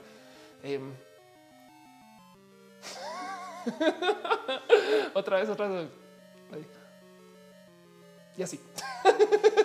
Pero bueno, entonces eh, date una pasadita por allá. Eh, yo creo que de nuevo, sabes que la pelea entre la gente bisexual y la gente pansexual, uno es identitaria, güey. Tú no tienes que cumplir con. Es como cuando quien dice tú no eres un gay de verdad, a menos que güey, nadie te tiene cómo decir cómo tienes que ser gay, cómo se debe de ser gay. Y si no, no eres gay.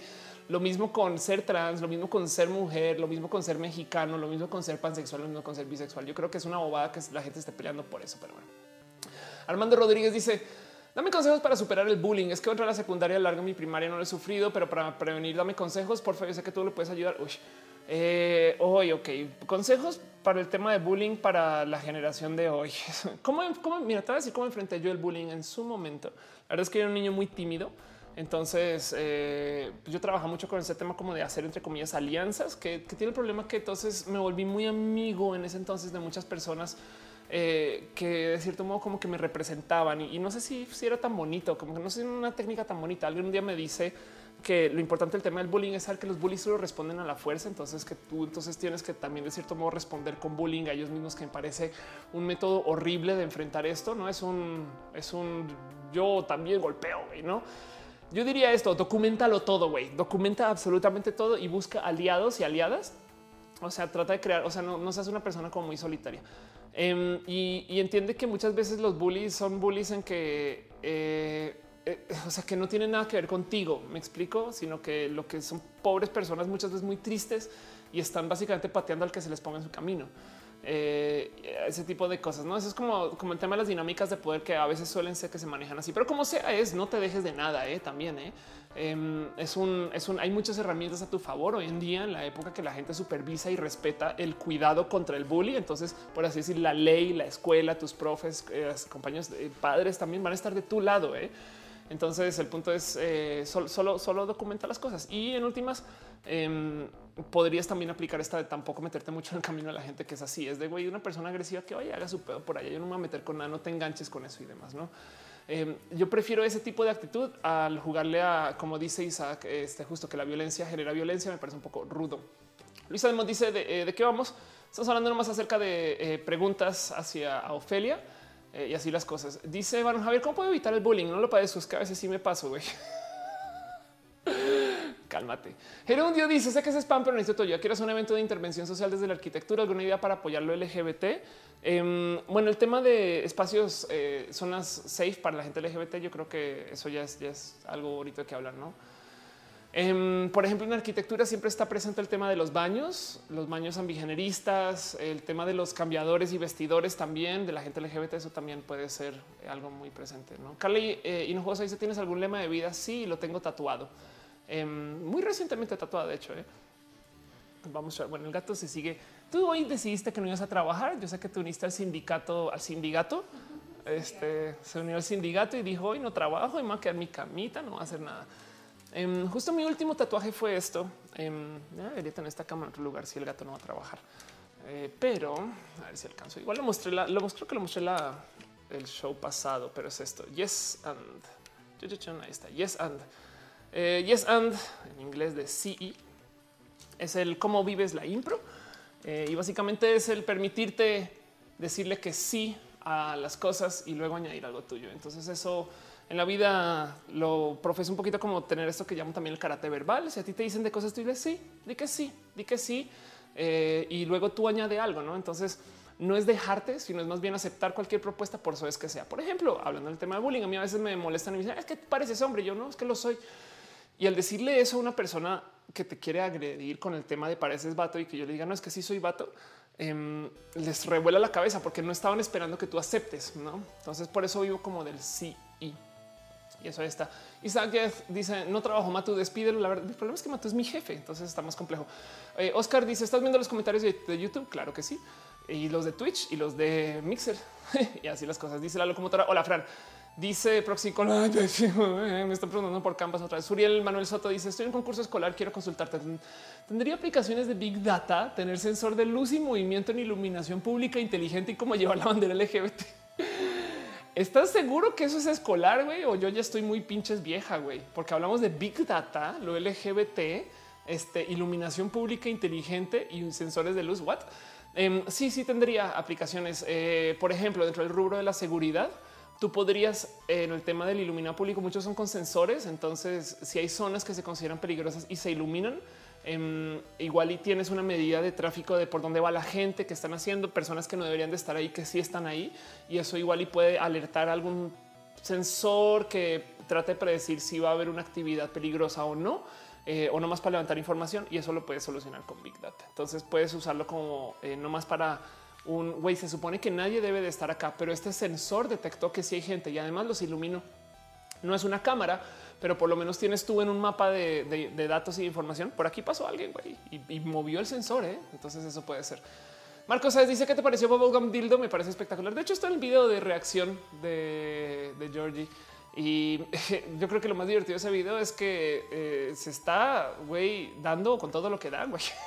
este, me queda la duda de si, si, era un video o solo se grabó un día y dijo la chingada. Em, pero me parece muy bonito que la gente se avienta música y, hasta, hasta me da un poquito de güey, yo quiero, pero ese es otro tema. No, el dildo, la música, la música. este, aunque me divierte mucho que alguien, además que Georgie es muy chamaco, no? 22, 22 años tiene Georgie. No, sí, no, sí, sí. ¿Qué tal, qué tal que tenga como 42, pero tenga una genética tan buena, güey, que todavía parece Georgie Boy y nos está engañando? Sí, exacto. Puede ser. Bueno, entonces en eso me parece muy cool que haya hecho eso. La locomotora dice: Tú lloras cuando te dé la gana y no te dejes que te digan que hagan lo contrario. Chingón. Exacto. Este y pues bueno, en fin, eh, ¿qué otras preguntas tienen? O si no, ya va siendo hora de cerrar, ya va al aire dos horas y media. Y con eso yo creo que ya voy cerrando todos los temas que quería tocar para hoy, nomás para repasar los temas. Em, hoy hablé un poquito acerca, pues sí, Tecmex, el tema de los cocianfirulos, eh, el porno y la porno venganza, el porno terrorismo, estas cosas que por porno terrorismo es otra cosa, perdón. Este es, porno venganza proactiva. Em, el, este, el tema de eh, diversidad infinita, Star Trek, los originales de YouTube el tema del cosplay, el escutoide, el brazo robótico, Yelp, el matrimonio eh, trans en Veracruz, los implantes que no fueron rechazados y las estadísticas de Cristian Vela, los testigos de Jehová y todas sus preguntas y todas las cosas que ustedes tenían para mí. Pero bueno, José Carranza dice: ¿Puedes darme una explicación más sencilla sobre las personas no binarias? Por supuesto.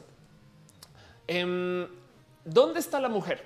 Arranquemos por ahí. Yo soy una vieja trans y me quiero hacer vieja, no? Pues ¿dónde está la mujer? Pues bueno, puedo cambiar mi apariencia para que entre en lo estereotípico de la mujer, güey, que es curvas, boobs, la voz, el cabello largo, maquillaje, no sé qué, lo mismo con el chico, pero el cuento es Em, si yo puedo hacer eso, entre comillas, artificialmente, que no lo es, pero sí, pero no, pero sí, pero no. Si yo puedo hacer eso, entonces hay alguien que nace con este look, pues la verdad es que así mira, si hay muchas cosas que se consideran que son de nacimiento de una mujer y no, no tienen nada que ver. ¿Es, ¿Es acaso ser una mujer el tener boobs? Pues hay mujeres cisgénero sin boobs. ¿Es ser una mujer tener curva? Pues no hay mujeres cisgénero sin curvas. Cabello largo, pues perdón, pero te lo dejas crecer, ¿no?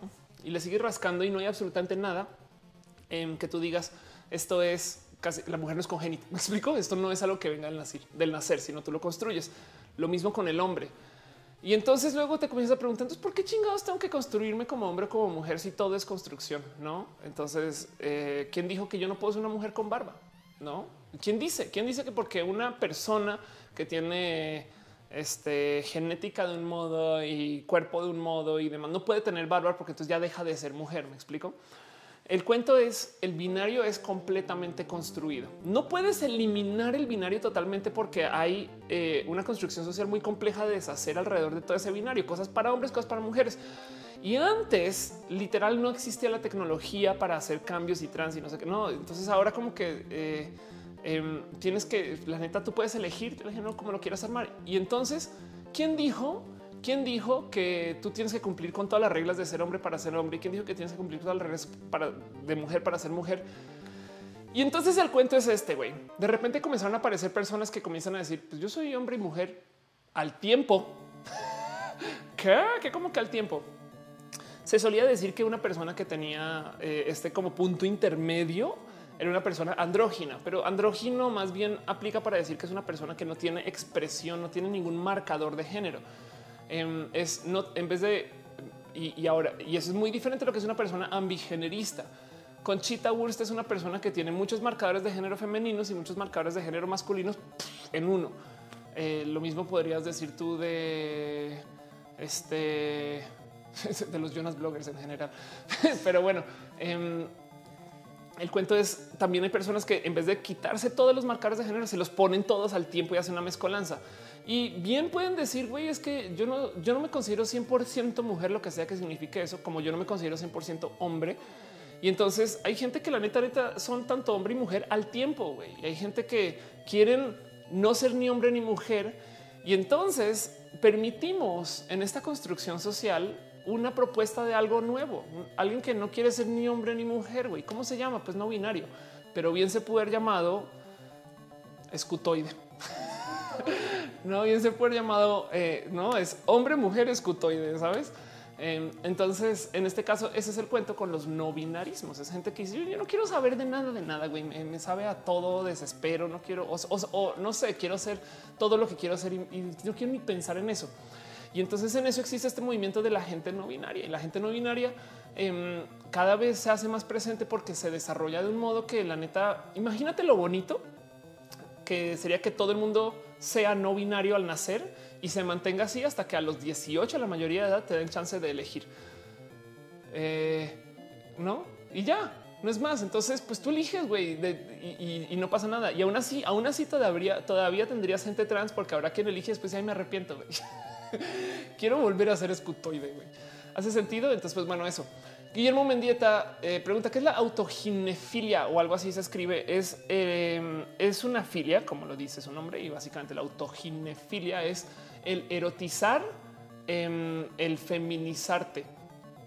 Es algo muy común eh, entre eh, la gente que se trasviste mucho, que suelen a veces erotizar mucho su proceso de transvestismo y eso es ser autoginefílico. Y ojo que también hay autoandrofilia, que es eh, eh, estas personas que se masculinizan y eso los o las o les erotiza, ¿no?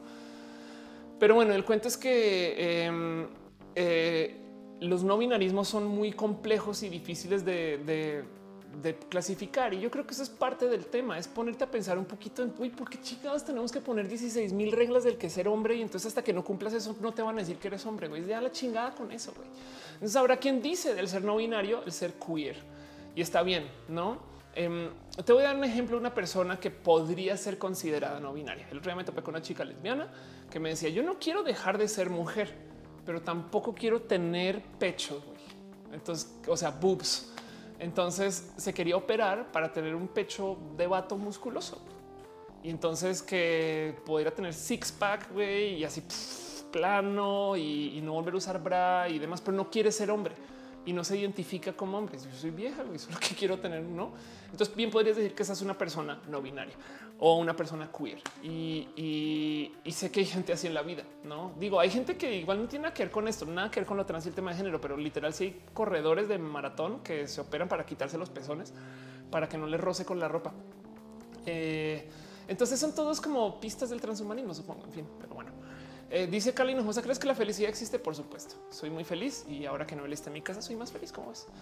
Eh, dice Jesús Rodríguez que ser queer. Pues eso es, es, es ya es queer es un, es muy, un muy irónico nombre a lo, a lo post identitario. Queer es darle un nombre a no tener nombre, no, a no inscribirse en es, es como un queer es una, es una forma muy corta de decir Ay, no me jodas, güey. Tú piensa lo que quieras. no que eres hombre o mujer, lo que tú quieras. Entonces en eso reemplázalo mentalmente con queer. Eh, y el cuento es eh, queer es un término que se usaba de modo despectivo para decir torcido o torcida o torcida. Em, y nos lo adueñamos para decir, güey, yo soy queer y a la chingada, ¿no? Perdón, un pequeño paréntesis. Mario Pérez Martínez deja un donativo. Muchas gracias. Muchas gracias por ser parte de esto. Fer Anaya de la Torre dice que va a haber el recalentado. Qué bonito verte por acá, Fer muy, muy bonito este, verles ustedes. Piñas, piñas para así las cosas. Dice, dale caro, queer es la etiqueta para no etiquetarse. Exacto. Y Nut G me dice, yo en mi búsqueda eterna por un cuerpo andrógino, pues te digo algo, hay gente que se lo toma muy en serio el tema del cuerpo andrógino, de, quitarse todas las señas de género. Eh, y hay gente que modifica su cuerpo para ser literal pelón o pelona o pelone. Eh, y este, no tener, a veces no usan cejas Em, bloquean testosterona y, tratan de eliminar del total todas las pistas en su vestir como en su expresión de si son hombres o mujeres. Esto es por medio de remover las pistas. Bien puedes añadirlas todas, no es, bien. Puedes ser una vieja en vestido con barba y tacones para hablar con voz masculina y entonces ahora que eres hombre o mujer, no ese tipo de cosas. La verdad es que hay un poco de carga con esto, con la heteronorma para enviar a más gente hacia lo masculino. O sea, si no cumples con 10 mil millones de reglas bien pinches culeras, güey, no eres vieja. Me explico. Si cualquier estupidez te saca de ser mujer. Em, eh, si, tú eres una chica que se cortó el cabello, güey, por muy femenino que sea todo lo demás, te van a decir parece niño, no? Em, la ironía es que eh, eh, luego a los niños afeminados con cualquier bobada son, son niñas, pero pues tienden más a sacar a la gente de lo femenino. O sea, como que nadie acepta que la gente sea mujer, aún mujeres cisgénero. En fin, Cristian Guerrero deja un donativo. Muchas, muchas gracias, muchas gracias, muchas gracias. En sus países, queer lo usaba mucho Marilyn Manson por ahí de los 2000 exactos y total. Y Sergio Eduardo dice: Ubicas a Paul Preciado, puedes hablar de él. Sí, pues Paul Preciado, justo em, es una persona que hablaba mucho acerca de, eso, de los eh, queerismos y está muy bonito porque, por ejemplo, saber qué tan qué tanto acepta una persona de lo trans por medio de cómo habla de Paul es muy fácil. De repente me dicen, ¿qué, qué, opinas de Beatriz Preciado? Y yo, Paul, no, ya me queda claro que tu opinión es una, ¿no? Y entonces así las cosas, pero bueno. Em, es una bonita lectura. Tiene un libro muy espectacular que se llama Testo Junkie, donde habla acerca de cómo al acercarte a la testo eh, derivas mucho como hasta poder de, vida. Es, espectacular leer Testo Junkie porque es como una forma como de como muy kafkiana de ver las transiciones. En fin, dice Oscar y Wonderland, ¿cómo puedo crecer en YouTube? Siento que no estoy creciendo nada y soy perseverante, trato de subir video cada vez que puedo. Es más difícil, cada vez más difícil crecer en la plataforma. Estás totalmente en lo correcto. Cada vez es más difícil porque cada vez hay más gente. Todos los artistas crecen de uno de dos modos. Tienes que promocionarte, ¿no? Entonces el modo más evidente le puedes pagar a YouTube para que tus videos sean más visibles. Social ads eh, puede ser barato o caro, depende de cuánto quieras invertir, o puedes no pagarle a YouTube. Puedes hacer mailings y ponerte en vallas espectaculares y si la gente no se claro. Evidentemente no queremos pagar para hacer estas cosas. Eh, el otro modo de crecer es colaborando, que es una forma de tener prensa gratis. Entonces busca gente en tu rubro con quien colaborar y hacer video colaboración, invitarlos a tu canal, entrevistarlos y tú aparecer en sus canales o en sus redes sociales y crecer desde ahí. ¿no? Pero bueno, Ariel Rosa dice, pregunta que si yo no tengo momentos de disforia, em, pues acá entre nos, Ari, sí, sí los tengo. Y es complejo porque yo abogo mucho por la euforia de género, entonces no siempre salgo a redes sociales a hablar del tema, pero sí a veces tengo momentos raros. Mi vida es muy difícil porque me la paso rodeada de gente espectacularmente eh, bien preparada y, modelos y personas que traen esta como, si quieres verlo, personalidad exuberante, quienes son hombres y mujeres. Entonces a veces me me puedo volver muy pequeña muy fácilmente, ¿no? Pero la verdad, verdad es que son muchos menos hoy de lo que eran hace cinco años y ni hablar de lo que eran antes de la transición. Son, son, son muy controlados. Ya sé cuándo vienen, ya sé de dónde vienen, ya los tengo identificados. Eh, y en últimas, pues es que la vida no puede ser espectacular para siempre y todos los días a todas las horas, no? Dice Sufkio, no te suicides, por ahora no va a pasar, no te preocupes. Yo, este, todo bien. Igual y no sé si eh, después más adelante em, eh, se preste para hacer un muy bonito video reacción. Mentiras, mentiras, no hacer chistes con eso. Claudia Elizabeth Andrade Ochoa dice: Eres una gran persona. muchas gracias por decirlo. Muchas gracias por tu abrazo financiero. José Carranza dice: ¿Cuánto mido? Sin zapatos, uno honestamente 1.88 sin tacones, pero siempre digo 1.90. Entonces vamos a dejarlo en eso porque eh, si no voy a mentir de mi edad en la vida, sí voy a mentir de mi altura. ¿Cómo lo ves? y así las cosas.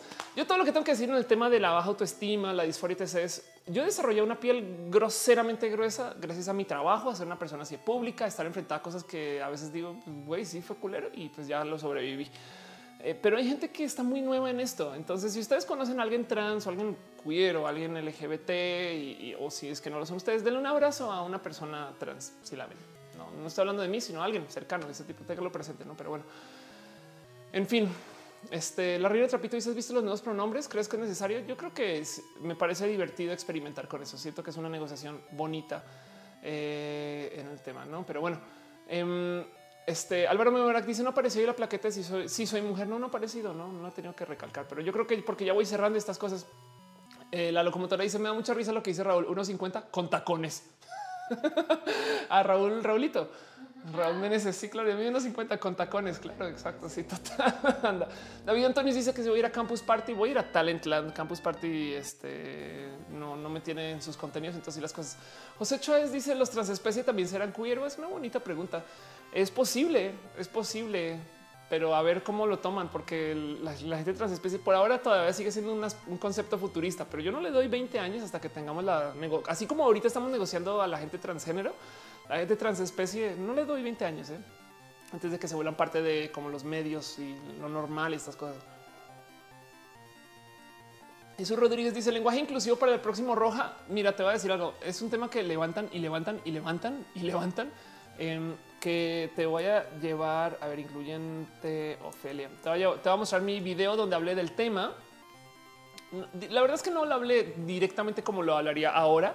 Se llama lenguaje incluyente, me es muy importante, no? Eh, y hablo acerca de ser transgénero. Em, yo todo lo que digo lenguaje incluyente es por qué la hacen de a pedo. güey? Piensen en eso. Es, es, es qué pasa. O sea, cuánta gente alrededor de ustedes ha hablado mal español y les vale gorro, güey. Pero de repente aquí es no es. Entonces, ¿por qué les choca tanto? No, eso, eso es. No es más. Dejen que pase y ya no pasa nada. No, no. Si usted no le gusta el lenguaje incluyente, no tiene por qué aplicarlo a usted. Pero, pero entonces, ¿por qué si tenemos la necesidad de corregir a alguien que lo usa? Em, hace sentido es eso, porque lo, que están intentando hacer es incluir a la mujer en la vida de, lo hablado, güey. Y ya, y no pasa nada. Es decir, eh, eh, con APRED, por ejemplo, em, tiene una guía que considera, considera sexista el uso de la E, la X y la arroba. Dice, no, güey, lo que no es sexista es decir las y los mexicanos, ¿no? O los y las mexicanas también, ¿eh? Eh, eh, decir la ingeniera, decir este, literal la música, que yo de paso sí tengo amigas músicas en Colombia y desde hace mucho tiempo. Em, y, entonces eh, me salta que se vuelva pedo, sabes? Es como de no, no, es tan grave como para que la gente de repente se ponga tan en armas. Y, saben a quién sí he visto impulsar el odio hacia el lenguaje incluyente. Adivinen grupos religiosos. Pero bueno, Jordi Fernández dice una duda cuando se dice hombre trans o mujer trans. En el caso, por ejemplo, de hombre trans, significa que es un hombre que se hizo mujer, una mujer que es bueno. Primero que todo, una persona trans argumentaría que nunca se hizo, sino que así nacieron. Pero yo soy mujer trans. Agárrate de eso. Yo soy mujer trans. O sea, a mí me asignaron hombre al nacer, pero yo soy mujer trans. En em, fin, ya. Y una persona eh, es más, lo tengo por ahí en Twitter también. A ver, of course un trans va a salir cualquier cosa. Yo sé con eso. No, sí, un trans. Eh, porque, porque muchas veces suelen decir, no, viene con Ofelia un trans. No, yo así, hey, hey. ¿Dónde estás? ¿Dónde estás? ¿Dónde está? Aquí está. Sí, ok, va aquí nomás para responder tu pregunta. Eh, si usted, amo el recordatorio que si usted dice un trans o los trans, está hablando de los hombres trans, los hombres trans, las mujeres trans. Entonces, estos son los hombres trans. Es una persona que se le asignó mujer al nacer y ahora vive como este chaval. Em, esto es una persona que se le asignó mujer en la serie, ahora vive como este chaval. Es una persona que se le asignó mujer en la serie, ahora vive como este chaval. Ya eso, eso es un trans, eso, son, eso es un nombre trans, esos son los trans. Ok. En fin, pero bueno, em, así las cosas. Eh, creo que con eso ya es hora de ir cerrando este show. Dos horas 46 minutos de transmisión. Mucha gente está diciendo que tiene sueño, mucha gente está diciendo que es hora de cerrar, mucha gente ya está casi, casi que dándole el adiós al adiós. ¿Saben quién, quién no se está despidiendo de las cosas? Matú. Matú está, miren, Matú está ahí como, lámeme como si fuera una de, de tus mujeres francesas, güey. No, es, que, ¿qué le pasa a ese gato, güey? Em, pero, os voy a decir algo. Yo creo que en últimas, em, este show me ha sido muy bonito de hacer, la verdad. ¿Para qué les miento? ¿Para qué les miento? Pero pues así las cosas. Dice Carlos Bustamante, acá llegar de la escuela un momento. ¿Qué tipo de escuela vas? ¿Qué vas llegando y esas cosas? Ay, David Antonio dice que si es ofensivo el término trapito. Yo no me he decidido al final con eso. ¿eh? Em, no me gusta porque, porque viene de trap. Yo no estoy, yo no quiero engañar a nadie. güey. Yo soy una vieja trans y que todo el mundo lo sepa la chingada, no? Pero bueno, en fin. Dice ciencias naturales. ¿Te dejarías dar un abrazo en público? Pues por su pollo, güey. O sea, ¿cómo no? ¿Eso qué? Pero pues bueno, madre mía, ahora mi música. Ah, que nadie le diga en voz alta a Noelia que perdí el iPad. ¿eh? Pero hay que decir a Noelia que perdí el iPad. Pero bueno, dice la locomotora con trapitos más rico que te pasa, güey. Bueno, saben que con eso les doy su adiós. Muchas gracias a la gente bonita que me acompañó en Mixer. Veo aquí al señor Frío, Alexis Alonso 24 y a Tremor Al, Tremor guion bajo AL. Eh, José Carranza dice aparte de los gatos, ¿qué otra mascota te gustaría tener? Eh, me encantaría tener perros, pero no, no, no poseo, no poseo este ahorita cómo cuidar perros. Ahora apenas puedo cuidar el gato. Kashi dice recuerda que la sexualidad es identitaria, a nivel de heterosexual, una manera homosexual.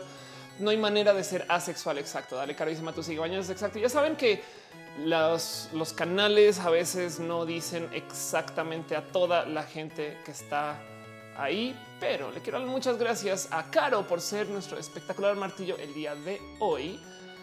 Y también abrazo especial a Bev01, a Barón Javier, Bowie Powie, Brian-3X, a Money Wolf 0, a Commander Root, a Dark Sephiroth, a DKF Smurf, a Diversi Gamers, qué bonito que estés por acá, Vika, Dogman Show, Edja3170, a Let's 7, a Goenji, yeah, a Grizzly RV27, a Juaregui, que no es Jauregui, sino Juaregui, a Julión Tosaurio y fíjate que es, es Julentosaurio 1, entonces implica que hay otros, otros Julentosaurios por ahí y simplemente llegó uno, ¿no? Pero bueno, Castor-Mexico-L, Silver Wing, a Nut GM, a Raimoneta, Relka y Shikare. Restreamio Bot, gracias por pasar. Eres súper constante. Restreamio Bot, nunca fallas ninguna. Rete Sam, es rete bonito verte a Rubén Las. A madre mía, esto tiene que ser un trolazo contra mí. A SLD, a SLDKF JOEW 89E8R7. Y la broma es contigo porque tú eres quien tiene que hacer login con eso, pero voy a tratar de interpretar eso. Saludos, Carlos Fush del 89. E8R7. También un abrazo a Slow Cool, a V and K, que siempre vienen juntos y juntas. Saludos amigo Cross, a Sanekiber y a Sohan Estrada y a la gente bonita que está en el YouTube, que también de paso eh, me parece que estarán todos, espero. Pero bueno, ya saben que a veces no aparecen, avisen al final. Un abrazo especial a Adriela, a Adrián, a Alejandra Galván, a Alfredo, a Vitera, a Alison Salazar, a Amelie Ninoa, Ana Noriega, Ariel Rosas, a Belema de Juárez de la Rosa, Carlos Hinojosa, Carlos Bustamante, Carlos S. Gutiérrez, Ciencias Naturales, Cleva CH07, Claudia Martínez, Cintia Pérez, a Caro por ser el mejor martillo del YouTube, el Twitch y el Mixer cuando estás en Mixer, a David Álvarez Ponce. Eh, quien de paso es este Patreon. Y muchas gracias por estar acá, David. Espectacular saber que sigues viendo este show. Espero que eh, sea tan bonito como tú eh, lo has apoyado a que suceda. En fin, David Antonio. También un abrazo, Diana Montaño, Doel Cupo, Edgar Chávez, Emanuel García, Enzo Spa, Eric Aluxa, Evelyn García, Fat Rodríguez, a Fernando Películas. Este me pregunto qué hará Fernando los domingos en la noche. No sé, estará con su familia viendo películas. A Fredo Mercury, a Gabriel Benítez Molina, a Gabriela Gerundio, a Gilbert G. O, a Giovanni Santamaría, a Helioshi Junior, a Hernández, internauta moderno, porque internauta postmoderno no pudo llegar. Entonces internauta moderno vino a representar. Y entonces se está, se está quejando de los todos los postmodernos que están por ahí en el chat. Dice que pedo contigo, güey, ya no te entiendo. La vida era diferente hasta que, bueno, un abrazo también a Isel Chávez, JFB, Javier Estrada, Jaise Caicena, Yes Reyes, allí si soy yo. Pues, había duda porque bien pudo haber sido otra persona, no? Jessy era otra persona. También un abrazo especial a Jesús Rodríguez, Jordi Fernández, Jorge Vera, una José Chávez, José Carranza, J. Carrillo, a Karen González, a la dibujanta, quien es eh, oficialmente la persona más incluyente con su uso de título y nombre, a la reina Trapito, a la locomotora Lucía Bravo, Luis Antequera, que de paso me dijeron que Lalo se trasviste, pero creo que es porque es actor. Sí, eh, algo, algo había leído así en algún lugar. Ahora es especial también a Lucía Bravo, Luis Antequera, a Mago Suárez, a Malcolm en el medio, Marco Sáez, a Maribel Aganoca, a Marita Alma Pulido, Metalucar de XX2K, a Niño Luna, un abrazo especial a Ofelia Pastrana por hacer este show. Gracias, Ofelia, por estar acá. Y también un abrazo a Oscar de Jesús, Oscar Indo Wonderland, a Perla Guerrero, Sam Cuatlapanzi, a Saraí Jiménez, a Saúl 87, Castruita, Saúl, tú eres Saúl, quien yo creo que eres, a Scarlett Cat, a Sergio Eduardo Venegas Barba. Alguien más apareció, no vi quién es a Paola DC, creo que es a Perla Guerrero, no sé si dije, señora Tiger como, bueno, iba a decir algo de Street Fighter, pero bueno, Susana Armas, a Tatiana de Music Vlog, a Valeria MTZ, Nino, WPE Gómez, hasta ahí S, a Semiase, a Suriel Manuel Soto. Si usted no aparecieron, es culpa del YouTube. Y Adrián Delgado, falte yo. Aquí estás, Oli. Karin González dice besos de gatito. Brian Cooper, Álvaro Meorac dice no me saludos, saludos Álvaro, saludos de paso también. Este, yo sé que eh, a veces es el login no a este Alejo Vela, quien es, yo lo vi por al entrar. Y de paso también un agradecimiento especial a Noelia, quien me aguanta. Así me aguanta no, sé cómo le hace, pero me aguanta. Así exacto. Muchas gracias por estar acá, ser parte de ese show. Muchas gracias por, ya saben, hacer las cosas bonitas que hacen. Que roja sea roja. Y así las cosas. Los quiero mucho, banda. Y bye.